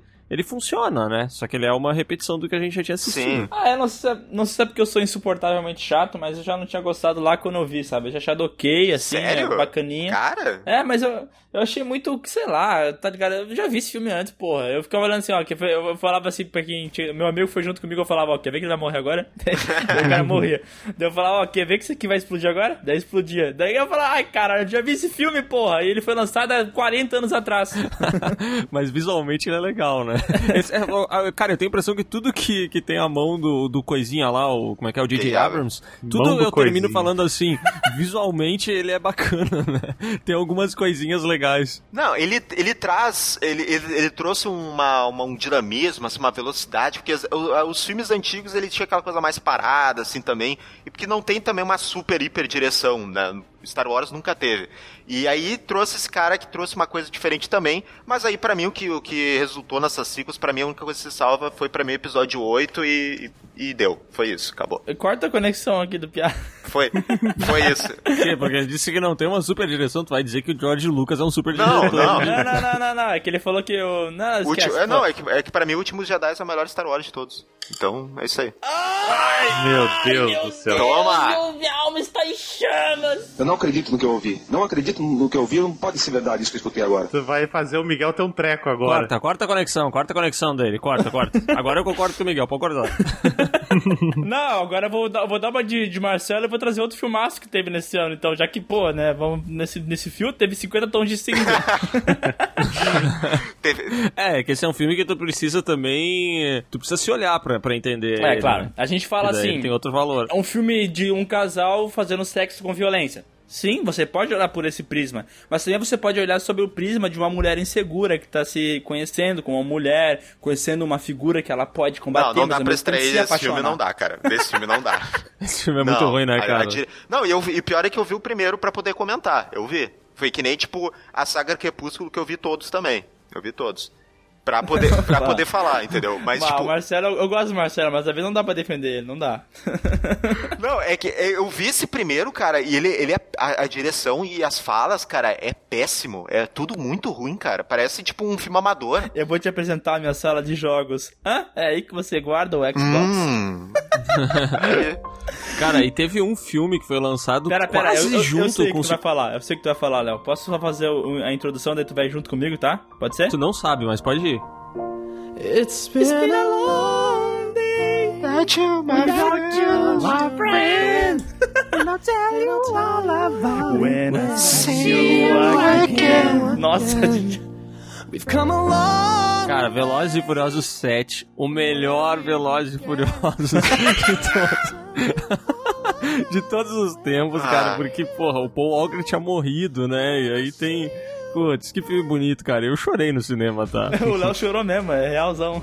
Não, pior que isso é verdade, cara. Ali na, na parte do carro ali, cara, na parte do carro Ah, chorou. chorei. Quando começa a tocar a música do Charlie Puto, vai, eu não resisti, velho. Ali eu chorei mesmo e eu nem sabia o que tinha acontecido no Velozes e Furiosos 6, no 5 e nem no 4, porque eu não tinha assistido. Porque, porque você vê ali na- naquela, naquela parte dos carros, você vê a metalinguagem ali dos caminhos se partindo. Né, das duas. É, você pode ver como duas É, coisas. Você pode ver como um carro andando e se dividindo, ou você pode ver como a metalinguagem Você está se separando. despedindo, você está se despedindo do seu amigo. É, eu, eu na verdade eu vejo um homem morto recriado, né? Então isso aí me, realmente me faz chorar. Fico triste. Cara, Ó, Marcelo, esse tu pode fazer que é um. lá tu- vem, lá vem. Esse tu pode dizer que é um filme que nos faz pensar, tá? Que é divertidamente, velho. E eu tô falando sério. Puta filme, puta filme. Puta merda. Eu ia falar, esse filme é foda. Filme é uma foda. animação bem foda, cara, que surgiu ali. Uma animação que não é pra criança, né? Ah, ele funciona, mas, tipo, de novo, tem as camadas, né? Tem as camadas e, cara, divertidamente, ele, ele pega do nível, assim, é, do psicológico mesmo, por estar numa mente, né, obviamente, mas ele pega, assim... Nossa, do- Nossa, tu tá rimando muito, é, rapaz. mas é que ele pega, assim, de uma forma que funciona pra Skater. todas as, as, as idades, assim, sabe? E tem a hora da despedida lá do amigo imaginário que, meu Deus, meu Deus do céu. Sim, cara, essa. Eu chorei, eu chorei no dá cinema nessa vontade de desligar a televisão e ir embora. Puta merda, não quero mais sofrer. É, Cara, como é que pode, né? O, o- esses filmes eles conseguem pegar uns marmanjão, colocar uns bichinhos em 3D, mó fofinho, e, cara, faz o cara chorar, É velho. foda. É é impressionante. foda. E dois, 2015 teve aí um filme muito cultuado do terror, A Bruxa, né? Ah, verdade. A Bruxa é um puta filme de terror Gosto. diferente de quase maço. todos os outros que já foram feitos, né? Tipo, porque como a gente falou que o. ah, esse Invocação do Mal trouxe essa parada do terror mais comercial Uhum. e, e vendeu pra caralho, a bruxa era uma pegada bem diferente disso aí, né? Era uma parada mais intimista, não explicava muito. Nossa. E também tinha uma técnica de filmagem bem diferente. Nossa, que um direção, cara, que direção, meu Deus. Ah, o Robert Eggers é muito foda, cara. É. Ele é muito foda, sério. Eu adoro esse filme. Uhum. Achei ele incrível. A gente já cansou de falar dele aqui no podcast, né? Então a galera já sabe, Já sabe. tudo aí que a gente já falou. Tem que assistir, não, não tem como deixar passar. É que nem Minions, que também surgiu em 2015, tem que assistir. Verdade. Homem-Formiga também lançou filmaço. Ah, outro filmaço, Exterminador do Futuro Gênesis lá, filmaço. Indo pra 2016, tivemos um ano que pra mim, cara, teve um filme que é muito grande pra mentes pequenas. Meu Deus, lá vem. Batman vs Superman. Marcelo, e aí, cara? Ah, tá, deixa eu. Eu tenho que me recuperar. Eu gosto de sair do filme. Quando rola Batman, a gente fala, Marcelo, vai. Marcelo, vai, vai. É, não, é que eu quero ver se o Marcelo vai, vai dizer que eu teria que me colocar no lugar de alguém, ou olhar pra mim, porque, bah, esse aí realmente não deu. Assim, a árvore da vida eu aceito. Cara, mas... eu tava, eu tava no cinema, eu fui na, eu fui na, na, na pré-estreia, não fui meia-noite pra ver esse filme, né? Porque eu tava, tava pilhadaço. Eu imagino Marcelo feliz. É, então, cara, aí e começa o filme e, bom, tem umas cenas realmente legais ali do Batman e tal, mas aí ele começa a botar aquela visão do Snyder do Batman ali, daquele mega psicopata, eu, tá, beleza, que ele tá querendo pegar essa versão aí do Batman, o que que ele tá querendo fazer com isso? E, cara, e aí tem aquela virada dele da, do Marta, que eu, eu no cinema eu falei um não muito alto, muito alto nessa... né? Eu tava do lado, assim, eu tava vendo com os amigos. Ah, não! É, eu falei assim, ah, não. Ah, não. Porque aí depois eles começam a agir de, de melhores amigos, assim, eu ficava, não, o que que tá acontecendo, cara? E aquele filme, ah, não, não tem mais palavras, não quero mais falar. Não quero mais falar. Não quero mais falar Cara, disso. filme, filme de merda, velho. Esse daí é um filme de merda, Um tá? filme maldito, é um filme maldito. Esse ano foi a pá de cal que a DC se botou, né? Porque também teve ano de Esquadrão Suicida. Isso, teve Esquadrão Ah. Suicida. Nossa, eu não sei qual dos dois Ganhou é pior, o Oscar velho. de melhor figurino. Não, de maquiagem, maquiagem. É, desculpa. Maquiagem, foi mal. E é, o ganhador do Oscar, Esquadrão Suicida, tem que falar assim, tá? Ganhador do Oscar, Esquadrão Suicida. o Oscar winner. É. Caraca, velho, dois, dois filmes muito ruins. Nossa. Ah, sem comentários pra esses filmes aí, velho. Não, mas eu vou dizer assim, ó, é, é, o- dois filmes muito ruins, tá, eles são ruins, mas assim, o Batman vs Superman, ele dá pra assistir, pelo menos. Ele não é bom, mas o cara assiste. Agora o Esquadrão Suicida é pai. É, é. Isso aí é. Pois é. doer. Ah, mas eu acho que o. Tipo assim, o potencial de Batman vs Superman é um É. crime maior. É um desperdício maior o Batman vs Superman do que o Esquadrão Suicida ser Não, uma é, bosta, é, um, entendeu? é um crime maior, realmente é uma parada. Você tem os dois maiores heróis do mundo, cara. Poxa, né? Só que, cara, vamos falar de coisa boa, porque em 2016 surgiu também o melhor Star Wars de todos os tempos, que é Rogue One. Não, é, é bom, é bom, é bom só. Esse é bom. Miguel. Miguel. Miguel. É, Miguel. fil... Ah, não, é que é filmaço, né? Mas o Léo fica insistindo em trazer essa merda de que é o melhor filme de Star Wars de todos os tempos. Não, é. Não, não é, não. Cena do Darth Vader passando no corredor. Não, Marcelo, pelo amor de Deus, não fala o que tu quer falar.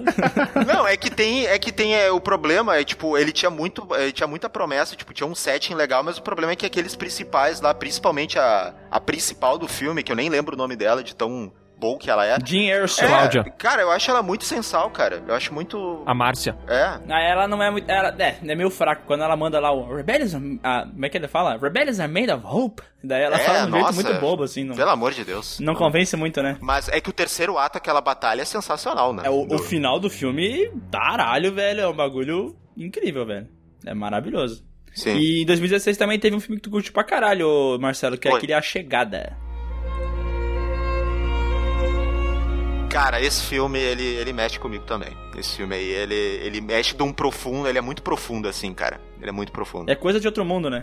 É coisa, é coisa de outro mundo, porque ele, ele, ele pega, tipo, o que a ficção científica ela tem que funcionar, sabe? Que ela é uma, uma metáfora pra gente se olhar pra, pra nós mesmos e nós criticarmos as nossas ações, sabe? E vemos, e, tipo, o que, que a gente pode projetar. E aí ela pega essa coisa da linguagem, da comunicação, e tem aqueles caras do exército, então tem essa, esse conflito entre os dois, sabe? Que ela, ela tenta compreender os alienígenas, aí tá lá os os caras lá, os militares, não, nós temos que explodir isso aqui, não sei o quê.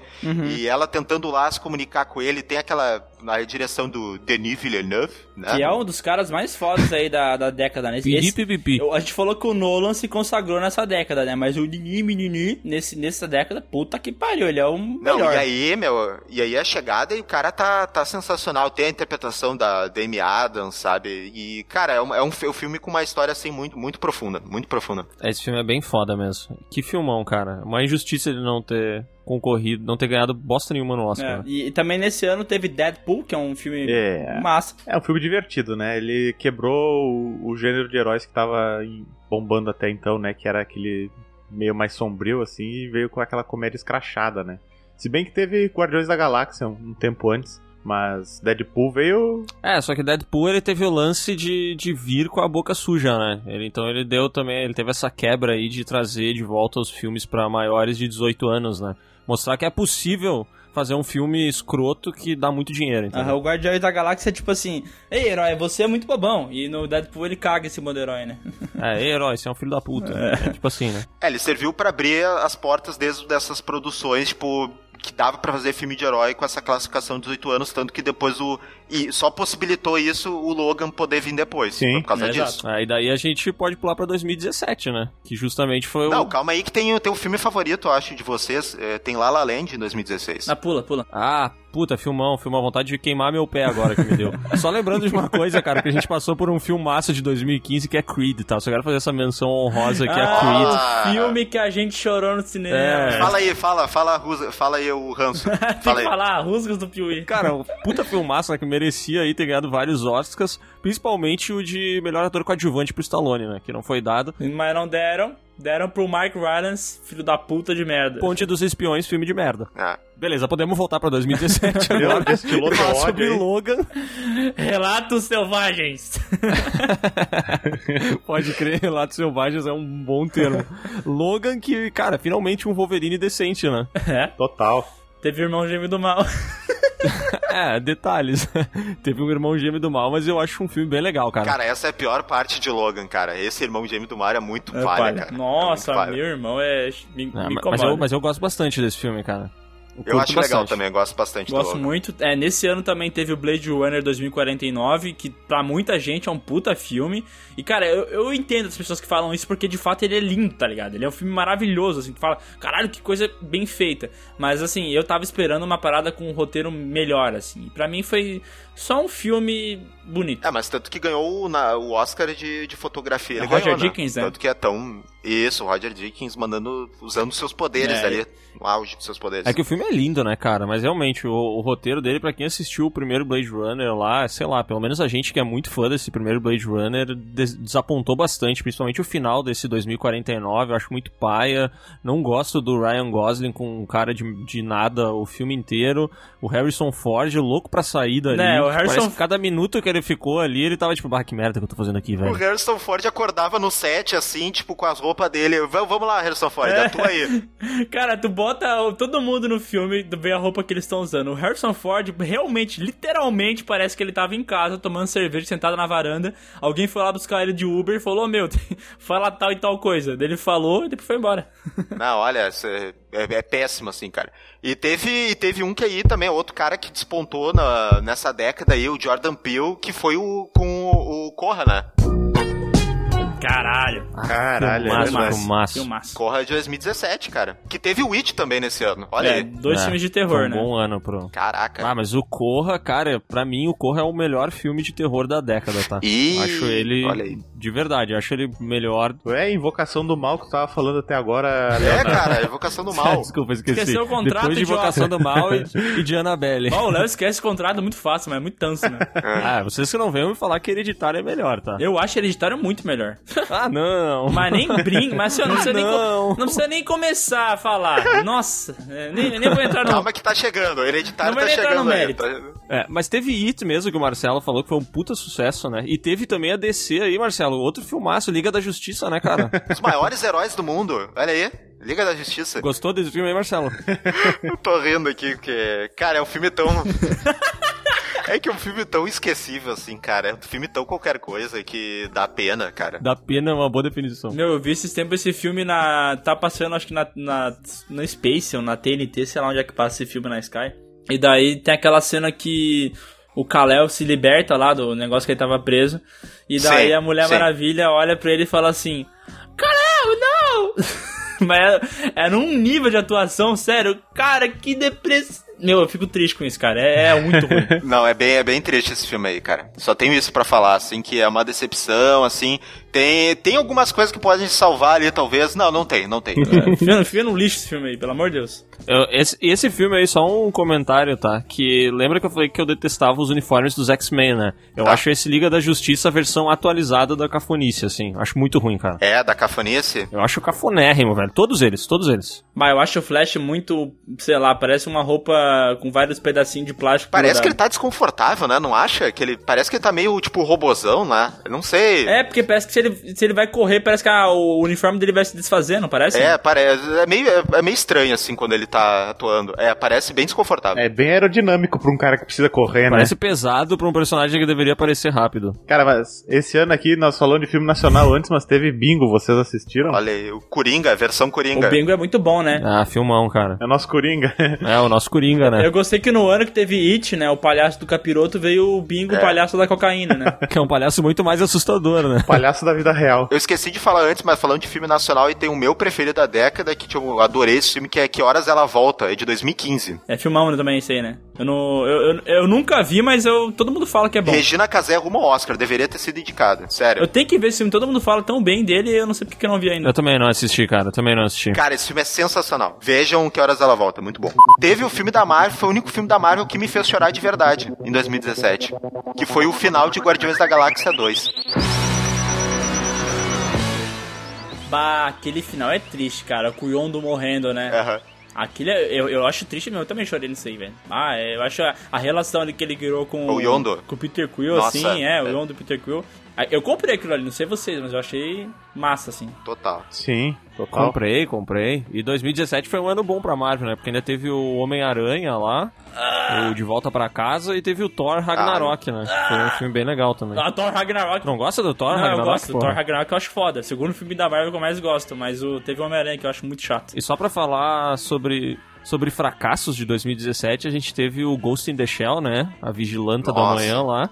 E tivemos também o Power Rangers. Putz, E o Alien Covenant, caraca. Pra que lembrar disso aí, né? Isso é ruim. E Carros 3, hein? caraca, Carros Ah, 3, por velho. favor, velho. E Annabelle 2. Não, esse é bom, esse é bom, tem que falar bem. E a Torre Negra, hein? Tem uns filmes que a gente esquece, eles passam e já era, né, cara? É impressionante. Tem esses filmes aí que, meu Deus. 2018 teve um filme que a gente nunca vai esquecer, cara, que é Vingadores Guerra Infinita. E aí, Marcelo? Eu adoro fazer isso. O que que tem? O que que tu quer que eu fale de Guerra Infinita? Ah, queria saber o que tu acha desse filme aí. Ah, cara, é um filme, é um filme direitinho, é um filme que tem uns personagens aí, né? Pô, Ah, tá maluco, Marcelo. Para, isso é a Liga da Justiça que deu certo, velho. Os caras conseguiram unir todo mundo, porra. Puta feito. eu acho, até prefiro, eu, eu gosto mais dele do que o Ultimato, na verdade, também. Ah, com certeza. com E, certeza. cara, é- Sim. A gente, ó, inclusive, só pra quem tá ouvindo isso aqui, falou, ah, mano, no vídeo de vocês, vocês falaram que Ultimato era melhor que Guerra Infinita, lá no top 5 da Marvel. Eu vou te falar bem a verdade, a gente tava entumecido pelo, pela, pelo filme Olha aí. ter sido lançado há pouco tempo, nós tava apaixonado Olha. e falamos merda. Guerra Infinita é melhor. olha aí. É, mas, mas eu acho que a gente falou que foi porque ele, enquanto conclusão, ele também, tipo. Ele tem seus méritos, o Ultimato, né? Apesar de ele ter suas falhas, ele consegue encerrar uma porra de uma história de 23 filmes, né? É, como, mas eu acho que Guerra Infinita é melhor. Sim, com certeza. Não, eu acho, eu acho, eu- ele tem, ele tem essa, digamos, é, eu acho que é como uma coragem assim, né, de encerrar daquela forma ali com os heróis perdendo, assim. Cara, eu acho um, é, um filme bem legal, assim. Ele fecha umas coisas. Tu ia falar o puta É. filme, tu ia falar o puta filme. Tá, tá, tá. Ó, na boa, eu vou, eu vou defender o Marcelo aqui porque eu sei que ele tem um contrato, ele não pode falar Obrigado, tão bem da obrigado. Marvel, que isso daí. Ah, não, tudo bem, tudo bem, tudo bem. A gente aceita. E só pra falar mal da Marvel, teve Pantera Negra, tá? Filme superestimado. Uh. Beleza, valeu. Ratinho! Mas teve o Michael B. Jordan, lindo. Lindo, Sem maravilhoso. camisa. Subestimado. E no campo de heróis também teve a Venom. Ah, achei que tu ia falar de Deadpool 2. Um filme de sucesso. Ah, Deadpool 2 tanto faz, né? É, tanto faz. É uma... Ah, eu achei demais. Tu achou? Eu achei legal só. Tipo, Eu achei o Deadpool 2, eu achei. Então Foi só aquela, né? Ah, ok. bah, o Venom é ruim, cara. Por que, que o pessoal gosta desse filme na internet? Eu não entendo. Venom é ruim, velho. Não sei. Cara, o Venom é um filme de ação, não é um filme do Venom, né? Eu já comentei isso em outro podcast, assim. Tipo, é um passatempo que tu tem que assistir pensando que não é um filme do Venom, né? É, porque, cara, o personagem se enfia numa, num aquário. Não, velho. é, é- tem uns momentos que é muito vergonha alheia, cara. É muito vergonha alheia. Nossa, mas teve muitos filmes de herói em 2018, né? Porque ainda teve Homem-Formiga e a Vespa. Nossa senhora. Esse daí é dá vontade de jogar na privada e puxar descarga. Aham. E teve Aquaman também. Olha aí, olha a DC. Olha a DC voltando aí. Olha aí. Na boa, comenta à vontade. Ah, não foi o primeiro, não. Teve Mulher Maravilha é, a antes. gente pulou. Ah, teve. Ah, teve. é verdade. Importante, Mulher importante. Maravilha. Mulher Maravilha é boa pra caralho. Eu achei bem massa esse filme aí. É um filmão. Eu não filmão. gosto do final, aquele vilão bosta lá, aquela briga nada a ver. É, o final é meio cagado. Foi 2017, né? O Mulher Maravilha? 2017, isso. Cara, foi aí, foi aí a volta, a DC voltando com tudo, né? Aí, Né? Vamos lá. Mas eu achei um filmaço, cara. Eu achei divertido, assim, a cena. A Gal Gadot, ela mandou bem ali como no papel dela, cara. Eu achei bem massa. Ah, eu achei que aquilo lá que o Marcelo falou sobre a maneira como eles entendem o personagem e tal, eu acho que o sucesso de Mulher Maravilha é esse, assim. Acho que eles conseguem apresentar a personagem de uma maneira bem bacana, tá ligado? É, e mérito da, pra- da Pat Jenkins, né? Que, putz, parece que ela realmente conhece quem ela tá tratando, né? Não é um Zack Snyder que fala assim, ó, vou aplicar meu filtro de como eu acho que deve ser o personagem e fazer. E eras isso, Câmera né? lenta, É. joga óleo nela e faz ela fazer músculos. faz ela dar uma forçada no bíceps e joga Deixa óleo. ela durinha. Do- 2018, então aí, hereditário, né? Melhor filme de terror da década. Obrigado. Seu merda. Mas é um Agora filmão, é um filmão. No- nosso querido, como é que é o nome? É o Ari, Ari Aster, né? Ari Aster. É, que aí Cara. depois viria com, com- no, ano, no ano seguinte com o Midsommar, mas, cara, o Hereditário é um, é um puta filme. Cara, Esse sim. Hereditário É é, um puta o filme filme. que mais me apavorou, assim. Tipo, realmente, eu não sei o que, que tem nesse filme que ele me deixa. Tipo assim, eu não sei, o, o jeito que ele é filmado, aquela cena que a, a mulher entra no quarto, assim, daí ela tá com a, com a luz ligada, e daí ela vê a mãe dela parada, assim, sabe? E não tem efeito Sim. especial de som, nada, é só ela parada, assim, daí ela liga a luz e ela some. Aquilo ali me deixou cagado, velho. É, ele é muito perturbador, né? Total. Demais, vai, é foda esse filme, velho. Puta que pariu. Que filmaço. Teve um que eu gosto de falar aí, que é um filme japonês, um grande filme aí, que é Assuntos de Família, que é o Shoplifters, que tava no Oscar também. Tem na Netflix aí, quem quiser ver, eu não sei se vocês viram Não vi filme. ainda. É bom demais? Bom, nota, dá uma nota. Cara, é bom, é bom, de, é bom demais. É nota, nota 9. Nota ah, 9. então tem que ver então, porra. É puta filme aí, Assuntos de Família, que tava aí. Tem na Netflix, ó. Tinha uma época aí, não sei É se. Shoplifters o nome, né? Shoplifters, é. Que aí ficou Assuntos de Família, em português. Gostei. Tudo a, Adoro as traduções. tudo a ver, né? Tudo a ver. Teve também Filtrado na Clã, né? Filtrado na Clã, bom filme. Ah, bem foda.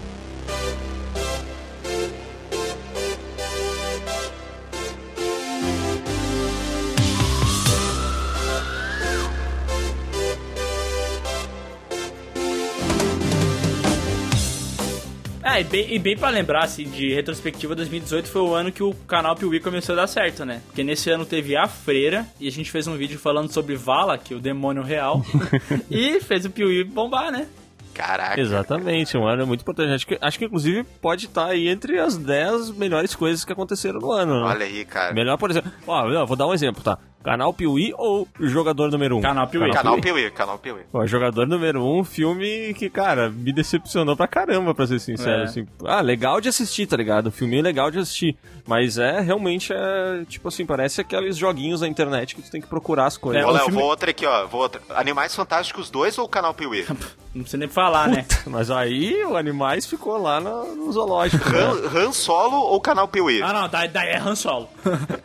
Aí é Han Solo. Que filme bem ruim, velho. Ó, uma, uma, filme ó, bem ruim. Uma, uma coisa que eu achei boa nesse ano e as pessoas meio que não gostam tanto, eu achei um filme subestimado, cara, que é aquele Aniquilação, tem na, na Netflix, já viram? Natalie Portman e tal. Pô, aí, tu pega o filme contemplativo Já, e antes tava me xingando. Esse filme é mega Não é, que todo, não é todo filme que é contemplativo que é ruim, né, porra? Tem uns que são.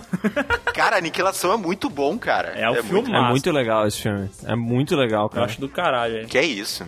Puta E é filme. um filme que as pessoas, né, geralmente não falam tão bem dele, mas vale a pena. E tem que assistir, caralho. É, mas é que ele tem essa pegada, né? De ser um filme bem mais contemplativo mesmo. Uhum. Teve um lugar silencioso também, que muita gente paga pau eu não entendo porquê. Super estimado pra caralho. É, eu também acho. Cara, esse filme eu fui assistir no cinema, aí foi um dia de semana que eu tava de folga. Aí tinha eu, minha namorada e mais umas duas gurias no, no Ó, cinema. Ó, Aí. Ô, louco, hein? Eita, caraca, hein? Pegador. Ah, deixa eu, deixa eu explicar, eu sou um homem fiado. E a gente tá assistindo o filme, tipo, numa uma fileira e as gurias estavam umas duas fileiras pra frente, né? E aí começou o filme. Aí o, o nome do filme é meio que um lugar silencioso, né? Uhum. sim. Eu, e aí e o principal motivo do filme é eles não fazerem barulho porque os bichos atacam barulho, né? E as gurias estavam reclamando por que que eles não conversavam ou era muito silencioso Ai, o meu filme. Deus. Nossa. Ai, meu queima Deus. ela. Ah. Queima ela, queima ela. Eu, eu quase me deu vontade de subir no carro e cagar no para-brisa. É, faltou. Cara, mas nesse ano aqui teve o Homem-Aranha no Aranha Verso que, Foda, cara, né? foi uma Puta, animação filmão. foda, né? surpresa, né? Grande surpresa. Nossa, demais. Eu não dava quase nada por esse filme aí, mas, pô, é bom mesmo. Vai ter um Aranha Verso 2, né? Eu- sim, foi confirmado. Vai, Foi vai. confirmado esse ano, né? Que vai ter um outro. E parece que vai ser foda, né? Porque, cara, Beleza, ele continuar pode com o mesmo continuar. diretor, mesmo roteirista, aí tende a dar bom, né? Agora se não mudar, querer inserir o Venom, esse bosta no, no, no filme, daí eu já fico com medo. E agora vamos pro último ano, né? Que é o 2019, e que a gente já fez uma. Um, no, no Piuí, um top 10 dos melhores e piores. Teve um podcast sobre isso também, não? Não, mas a gente falou bastante do Oscar, eu acho, né? Não falamos? 2019 ou não? A gente fez a retrospectiva do ano, não fez? Em podcast? Ah, a gente fez uma retrospectiva de 2019, tem razão que a gente falou Vocês mal de fizeram, muitas cara, coisas. podcast. É verdade. Vamos só falar bem de, sei lá, o que, que marcou pra gente no ano e daí acaba, porque daí não. Vamos só falar da, da DC no Coringa, né? Sucesso absoluto. Acho que merece, né? Smile, though your heart is aching. Smile. Ah, importante, porra. Foi um filme, um filme importante pra caramba aí desse ano, o Coringa. Acho que vai ser uma nova.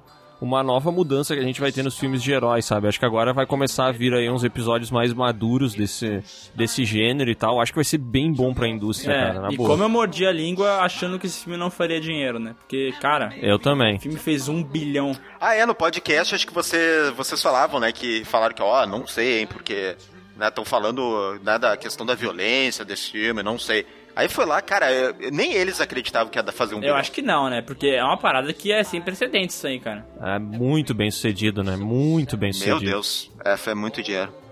Cara, teve Era Uma Vez em Hollywood, filme bem legal também. Era uma né? vez em Hollywood e teve, ó, os melhores, os dois melhores filmes do ano pra mim Era uma vez em Hollywood e Parasita. Tô contigo. Parasita, é verdade, tá no. Se bem que Coringa também corre, corre junto aí no páreo, né? Na minha Eu opinião. acho um filmão, eu só não gosto tanto porque eu sou babaca, mas é um filmaço. É, eu gostei bastante também de História de um Casamento, achei legal. Eu assisti o Entre Facas e Segredos, bem atrasado, mas achei bem legal também. Gostei muito do filme. Ah, pra quem curte cinema nacional, teve o, o Bacurau, né? Que foi uma parada que todo mundo falou que é top, né? E eu não, não vi ainda, porra. Não sei por que, que eu não vi. Cara, tu- vocês viram aquela notícia de um cara que foi assistir 11 vezes o Levou Bacurau? 11 contatinhos E aí diferentes. descobriram que... É...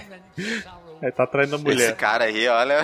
Esse, e esse cara tem papo, né, mano? Porque no espaço de tempo ele levou 11 minas diferentes pra ir no cinema. Caralho, hein? É, te- Bacurau não ficou em cartaz em lugar nenhum por mais de um mês, né, cara? Então ele teve um espaço curto ali de. Pô, e, e aqui, como é canal Piuí, é canal de terror, né? Canal de terror, né? Então, queria ver, eu não, sei- eu não sei a opinião de vocês, mas e um Midsommar, o que, que vocês acharam? Ah, eu falei lá que eu tinha gostado tanto do Hereditário e eu acho que isso acabou me atrapalhando na hora que eu fui ver o Midsommar, porque eu tava esperando algo tão genial quanto e, e para mim não foi o que veio, sabe? Veio um filme legal, assim, com, com um início, mu- o início do filme é muito mais legal do que o que vem depois, sabe?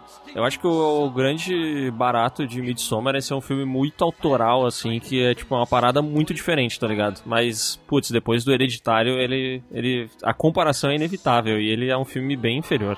Vocês acham um bem inferior, Eu então? acho bem inferior, é isso aí. Eu acho, eu acho. Mas continua sendo um filme legal, entendeu? É um filme bom. Mas ele é muito inferior ao outro pra mim. É, o Hereditário pra mim é um filme tipo 9,5 e o Midsommar, sei lá, um 7, sabe? 6,5. 4, né? Começa a descer. Começa a descer. Teve Star Wars, que foi a decepção do ano, né, pra mim. E O pior, o pior Star Wars já feito, falei. o pior, comparando com todos. Olha, cara, eu vou É dizer pior. que pode ser um dos piores, hein? Mas que tem, ele tem o Ataque dos Clones e a Ameaça Fantasma também, né? Não, é, são melhores, são melhores. E também porque, pessoalmente, porque eu paguei 70 reais no ingresso desse filme. Ah, aí não tem como, como, como gostar, Ah, é, né? conta essa história aí, Marcelo. Porque, porque eu estava em águas internacionais, estava em Tóquio, né? Estava no Japão. E aí, eu tava todo mundo falando, comentando nas redes sociais, eu, cara, eu tenho que ver, eu tenho que ver. E também porque lá tava bombando, os caras adoram Star Wars, então tinha Star Wars a cada esquina, propaganda e tal. E aí eu fui ver, cara, e o ingresso lá custava, o ingresso normal, adulto, normal, sem nada, cara, 70 reais, só ele. E eu fui ver essa bosta. Tá louco, velho. Meu Deus do céu.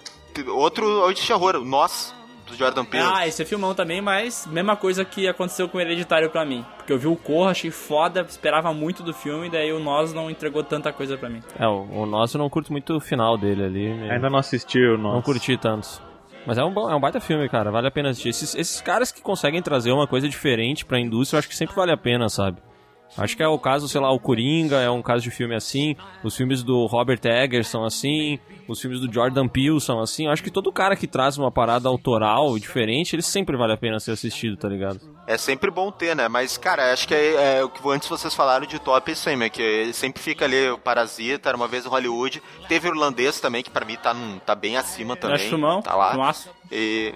É, é, São esses filmes, assim, cara, que. E Vingadores Ultimato nem entra aí também. Pois né? é, a gente não falou, mas é legal também, Vingadores de Mato, é legal. Ah, importante pra caralho, porra. A maior bilheteria da história do cinema, É, cara. tem isso. Um, é um puto evento aí de 2019, né? É, mas Eu é que eu não que- sei, o filme pra mim é foda pra caralho nesse quesito aí, mas ele é muito mais um produto da época ali, tipo, que a gente viveu e tal, e eu acho que a memória que eu tenho é melhor do que o filme realmente é, sabe?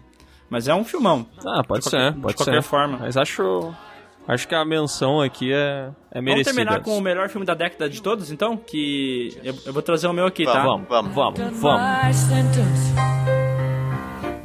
Cara, com certeza o filme aí que, que nos ajudou bastante, Invocação do Mal. Bruno. Eu voto na freira. E eu fico com meu amigo Enzo fácil, cara. Eu, eu entro nesse carro com esse cachorro e eu vou até o fim da minha vida. ah, junto com o cachorro ali, o Enzo Cara, imagina dirigindo. se eles fazem o meu amigo Enzo 2 e quem faz a voz do cachorro é o Pedro Pascal. Cara, pensa se eles fazem o meu amigo Enzo 2 e eu faço a voz do cachorro, velho. Caraca. Cara, eu ia ficar muito feliz. Ou se eu fosse casado com o cara lá, o, o cara bonito lá, É. entendeu? Meu amigo Qual, o Enzo. cachorro? o cara bonito. cachorro? É, o- é que o ator se chama Meu Amigo Enzo, o nome dele. É, não sei o nome dele, pô. Milo Ventimiglia, alguma coisa assim.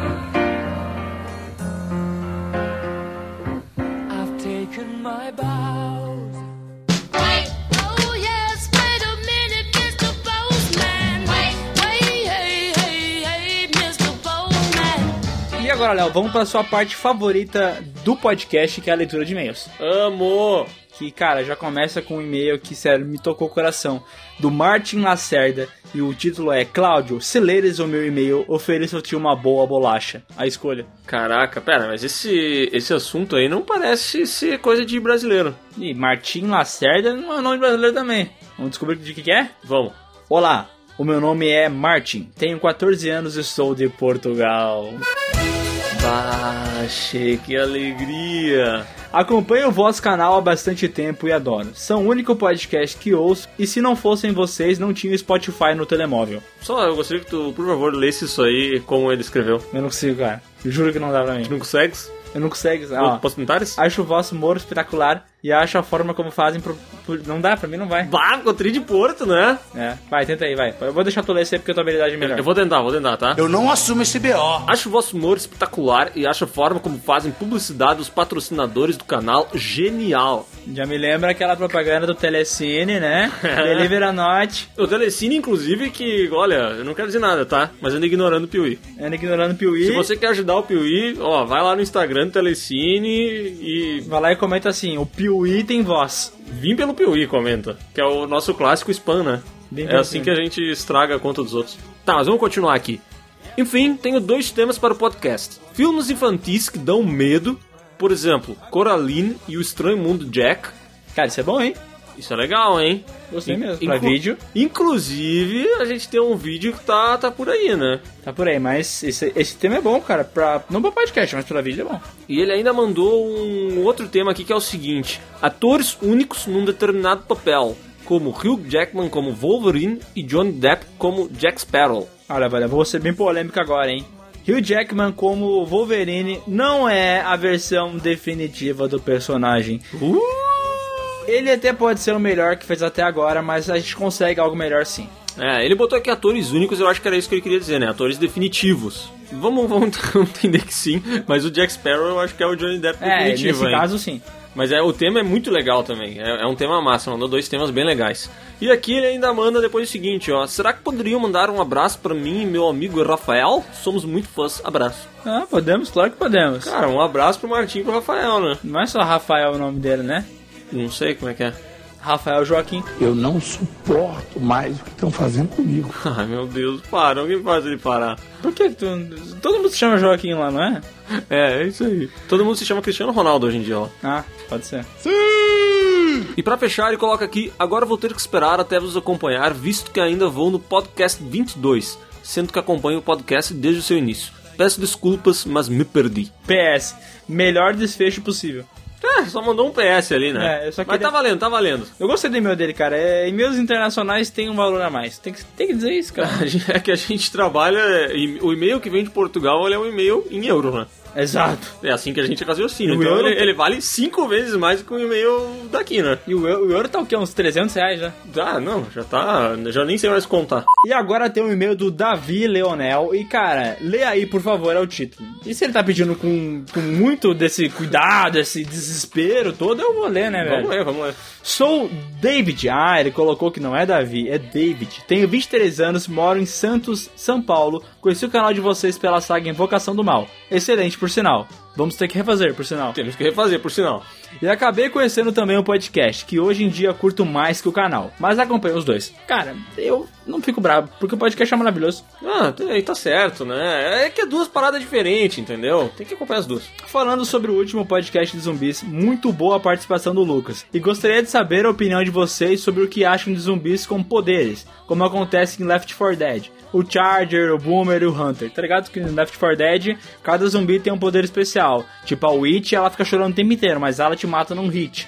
O Boomer é um gordão lá que vomita parado, entendeu? São Uhum. zumbis que, tipo assim, no Left 4 Dead dá a explicação de que o vírus pegou na pessoa, mas ela tinha algumas características predispostas lá, isso muda ela. Por exemplo, o Smoker era um fumante, e agora ele tem um linguarão e tal, e faz outras paradas. Sim, entendi. E ele quer saber se a gente acha que isso seria legal nos filmes e nas séries, né? Ah, eu acho um conceito bacana, mas, cara, isso pra mim aplica mais em jogo. É legal ter personagens diferentes, vilões diferentes.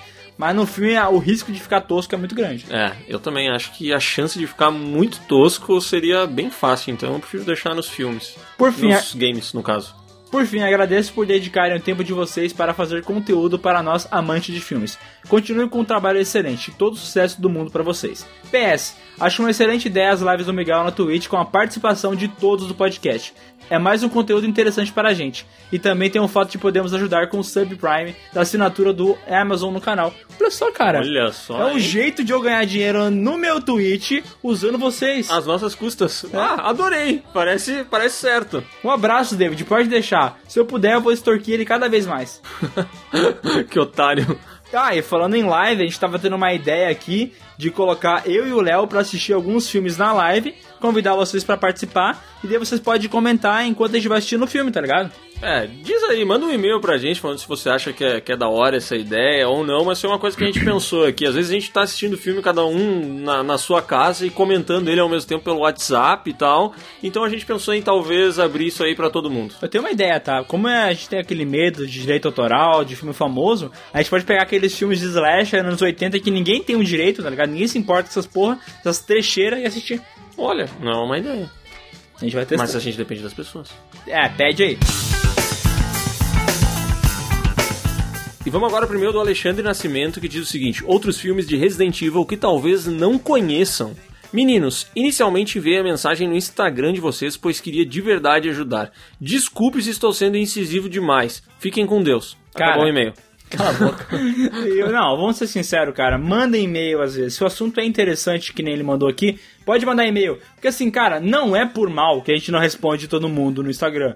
É porque às vezes tem dia que chega mais de 100 mensagens, velho. Na boa, não dá pra ler todas e responder todas. Não dá, porque daí ou a gente faz vídeo ou a gente fica respondendo mensagem no Instagram. Mas- Até porque o Instagram ele podia ter sido, sei lá, ele podia ser tipo o WhatsApp, que é prático de usar no computador, né? É, e não dá pra usar direito, ficar travando direto. Mas assim, o que der pra ler, eu vou tentar ler e responder. Porque eu sou uma pessoa do bem. Diferente do Léo. O Léo, cara, ele só seleciona tudo e deleta. É exatamente isso que eu faço. Tanto que a minha caixa não tem nenhuma mensagem, né? Faz quanto tempo faz que eu não leio uma mensagem tua? É porque tu não leu ou porque tu deleta? As tuas eu deleto, as dos outros eu não leio. Não, entendi. Tá, mas olha só, vamos primeiro dele aqui. Olá, meninos. Iniciativa de vocês sobre fazer o resumo dos jogos de Resident Evil tá muito legal. Agradeço demais por esclarecerem os games pra galerinha de sangue novo que acha que Resident Evil é uma versão de X-Men com zumbis. Para ajudá-los, não sei se vocês sabem, mas existem filmes em computação gráfica que são canônicos e oficializados pela Capcom.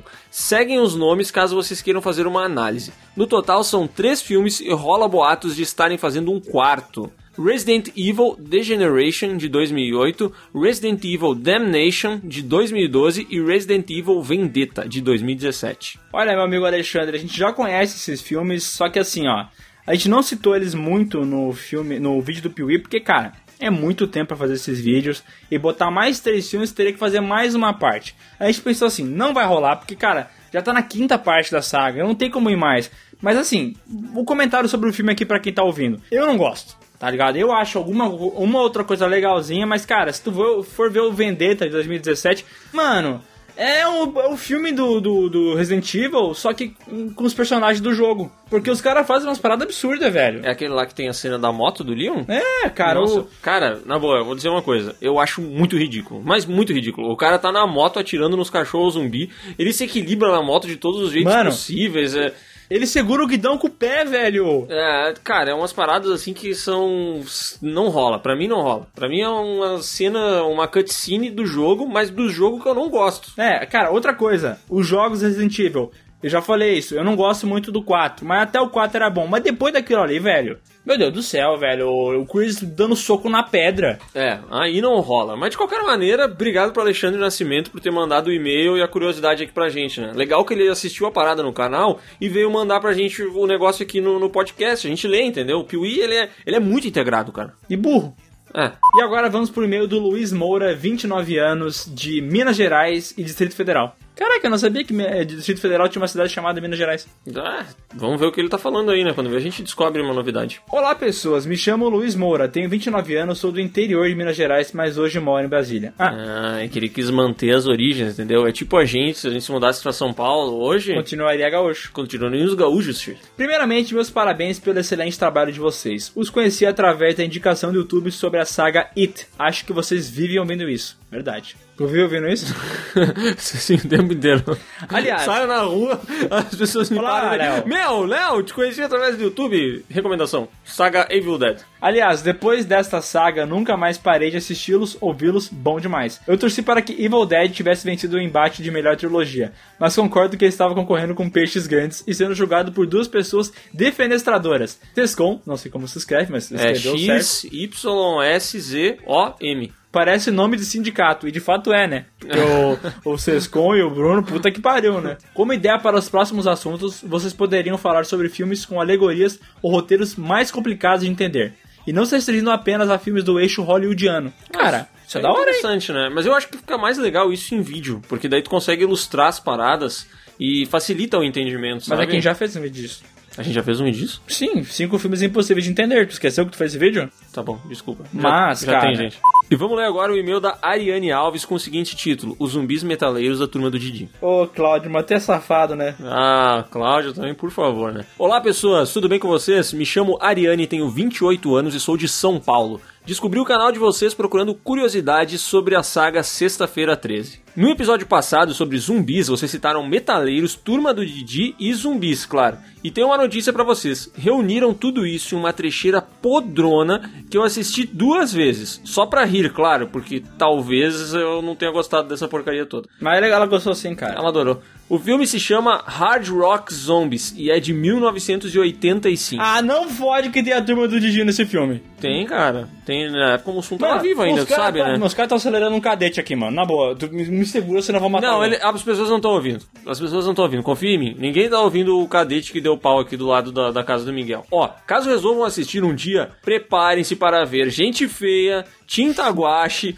lobisomens, anões assassinos. Agora eu quero ver! É, Hitler, zumbis que andam como robô e umas peitolinhas. Cara, a parte dos anões assassinos me chamou muita atenção. Cara, eu gostei também dos zumbis que andam como robô, porque eu tenho aquele lance que desde criança eu danço como um robô, né? Tá, mas aí o pessoal não Tu tem... acha que eu danço bem? Eu vou falar uma coisa, tá? Daí tu vai aceitar essa dinâmica que eu vou criar, tá? O pessoal não tem como ver tua dança no podcast, mas vai lá no arroba Léo Piuí, o Léo vai postar um story nessa quinta-feira dançando a dança do robô. Eu vou postar uma story dançando a dança do robô, cara. Mas lá. tu promete? Eu prometo que eu vou, vou postar essa story. Não, não percam. E tem peitolinhas também, pelo que ela disse, né? Eu gosto de peitolas, mas eu não sei se eu posso falar, porque às vezes eu fico meio com medo de falar que eu gosto de peitos e ser acusado de alguma coisa que eu não sou, entendeu?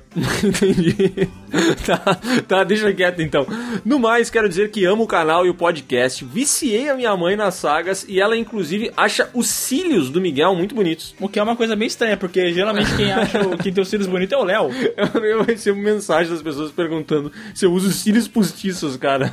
Cara, qual que é a probabilidade de um canal de cinema o cara não usar nenhum tipo de maquiagem, apenas cílios postiços? Bom, é isso. Um beijo para vocês, Xê. E a gente leu o e-mail da Ariane Alves porque o e-mail tá bom e porque ela foi reclamar lá no Twitter, no Twitter não, no canal Piuí no Instagram, que a gente não tinha respondido ao e-mail dela. Então, só. Ó, então você aí. Eu vou ler aqui o que, ela. Cara, eu, eu vou- eu vou dizer o seguinte pra você, tá? Se o seu e-mail não tá sendo lido aqui, você pode ir no, no meu Instagram, no Instagram do Miguel e no Instagram do Piuí e fazer sua reclamação lá. Mas eu provo aqui, ó. Poxa, Léo e Miguel. Só estão selecionando e-mails de meninos para vocês lerem. Nós, Piuizetes, estamos de coração partido. Daí eu botei aqui, ó. Manda e-mail que na próxima leitura ele será lido. Estou abrindo um compromisso público aqui. E eu fui lá e cumpri. Compromisso firmado, né? E agora é meu Trolladas no Miguel, do Diego Ferreira. Muito foda o Lucas Maia zoando o Miguel no último PureCast. é, ele tava cheio de graça, né? Tava engraçaralho, né, o Piá? Aliás, essa pegada divertida é meio contagiosa. Até o Lucas, que faz os vídeos de uma forma mais séria e com o Piuí, acabou virando um troll. Tu vê só, o cara se aproveitou de mim pra zoar. Virou, é, virou um trollador, né? Logo tá enchendo banheira de Nutella em casa. O Refúgio Cult é ótimo naquele estilo mais sério dele. Inclusive conheci antes do Piuí que fui descobrir em alguma saga que o YouTube indicou. E acabei assistindo todas depois disso. Maravilhoso. É isso daí da gosto de ouvir. Gostaria de sugerir um vídeo ou saga dos filmes Bourne, ou quem sabe um podcast sobre filmes de espiões, como os do Bourne, Missão Impossível, etc. Aí tá um assunto que eu gostei. Porque eu gosto de espião, velho. Isso é legal. É, tu é um espião, né? Eu sou voyeur, é diferente. Tá, me confundi, desculpa. Achei, que quando tu, tu invadisse meu quarto e me olhasse pelado é porque tu era espião. Não, voyeur. Parabéns pelo trabalho, abraços aqui de Erechim. Mas bate! Escreveu quando comia uma costela. Sabia que em Ale... Eu já falei isso no e-mail, mas eu vou falar de novo e fazer pergunta se em Erechim isso também tem. Em Alegrete tem estacionamento pra cavalo. Respondam aí se na cidade de vocês tem estacionamento pra cavalo. Ó, só um comentário aí, meninas. Estamos precisando de mais comentários de meninas. É, envia aí pra gente, porque ó, a gente tá olhando aqui, meu Deus do céu, só tem macho. Ai, que nojo. Vamos agora pro e-mail aqui do Danilo Barros, que fala o seguinte: Paul W.S. Anderson é um gênio e eu posso provar. Hum. Olá, Léo e Miguel. Meu nome é Danilo Barros, sou de Rio Verde, Goiás. Acompanho o canal há algum tempo e sempre curto bastante as histórias de saga. E o Paul, para os íntimos, é um gênio pelo fato de fazer o antifidelidade, um gênero pouco conhecido e inventado por ele mesmo, afinal, ele ensina em seus filmes como não fazer cinema. Resident Evil, no caso, toda a saga é uma pequena demonstração de como não fazer algo de games. Ele nos ensinou que se fizermos daquele jeito, é uma bosta. Mesmo assim, é um épico de câmera lenta que todos devem amar. A contragosto de todos, ele é incompreendido. Cara, eu vou dizer uma coisa, por mais que o e-mail dele falte algumas vírgulas e tal, ele fala uma coisa que a gente deveria assumir. Os filmes do, do, do cara podem ser ruins, a gente pode reclamar, mas eles fazem dinheiro e agradam uma o pessoal, velho. Ah, mas a gente assumiu isso. A gente Mas- falou que não. mas Eles tem são que- bem-sucedidos. Mas então, a gente tá chamando ele de bosta, tem que chamar ele de gênio incompreendido. Entendi. Ah, pode ser. A gente chamou ele de Deus algumas e, vezes. E chamar ele de gênio de bosta. Pode ser. Gênio de bosta acho que combina Um bem. gênio de uma lâmpada de bosta. Hum, isso é muito bom. Mas gê- até ó. parece que temos um gênio de bosta aqui entre nós. Um anão encontrou um gênio de uma lâmpada de bosta e ganhou asas. Como é que é o nome do filme? Não sei Ah, vai como- continuando, desculpa. Olha, ele fala aqui sobre o podcast de melhor trilogia. Senhor dos Anéis é a melhor adaptada e De Volta para o Futuro é a melhor já feita. Amei. Entendeu a- a- o esquema dele ali? E pra mim faz sentido. Faz sentido. Ach- Achei bom. Gostaria de saber mais sobre produções brasileiras. Façam alguma coisa.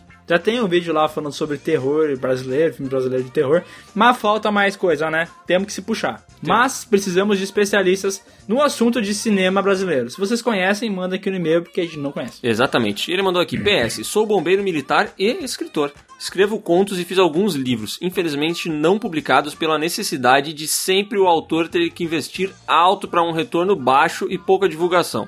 Se quiserem ler um conto, anexarei um dos que mais gosto para lerem e se puderem me deem um feedback. Eu adoraria. Vou dar uma dica pra ele, tá? Hum. Lança como e-book que o Piuí divulga. Tô! Pega essa. Valeu, sucesso, vocês são fera. E PS2, aqui em Goiás, o que manda é tererê. Porra, velho. Terminamos aí com o Tererê, né? O que é uma puta coincidência, porque o Léo veio aqui pra cá. Veio aqui pra cá é foda, né? Veio aqui na minha casa pra gravar Piuí, a gente almoça junto, aquela coisa linda, né? E de vez ele comprou uma pizza gostosa pra gente almoçar, ó, o cara não gastou um puto de um dinheirinho com a pizza pra comprar tererê. É, eu comprei aqui uma erva de tererê de abacaxi com hortelã. Que é uma ousadia. Tinha a? Mark Schneider.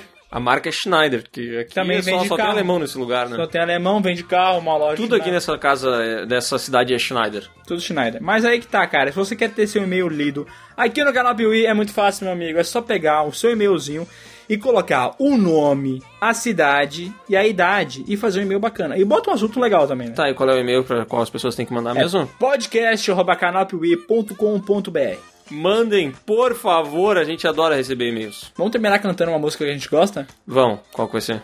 É aquela animada lá. Não, mas eu tava falando de outra. Eu tava falando daquela. I'm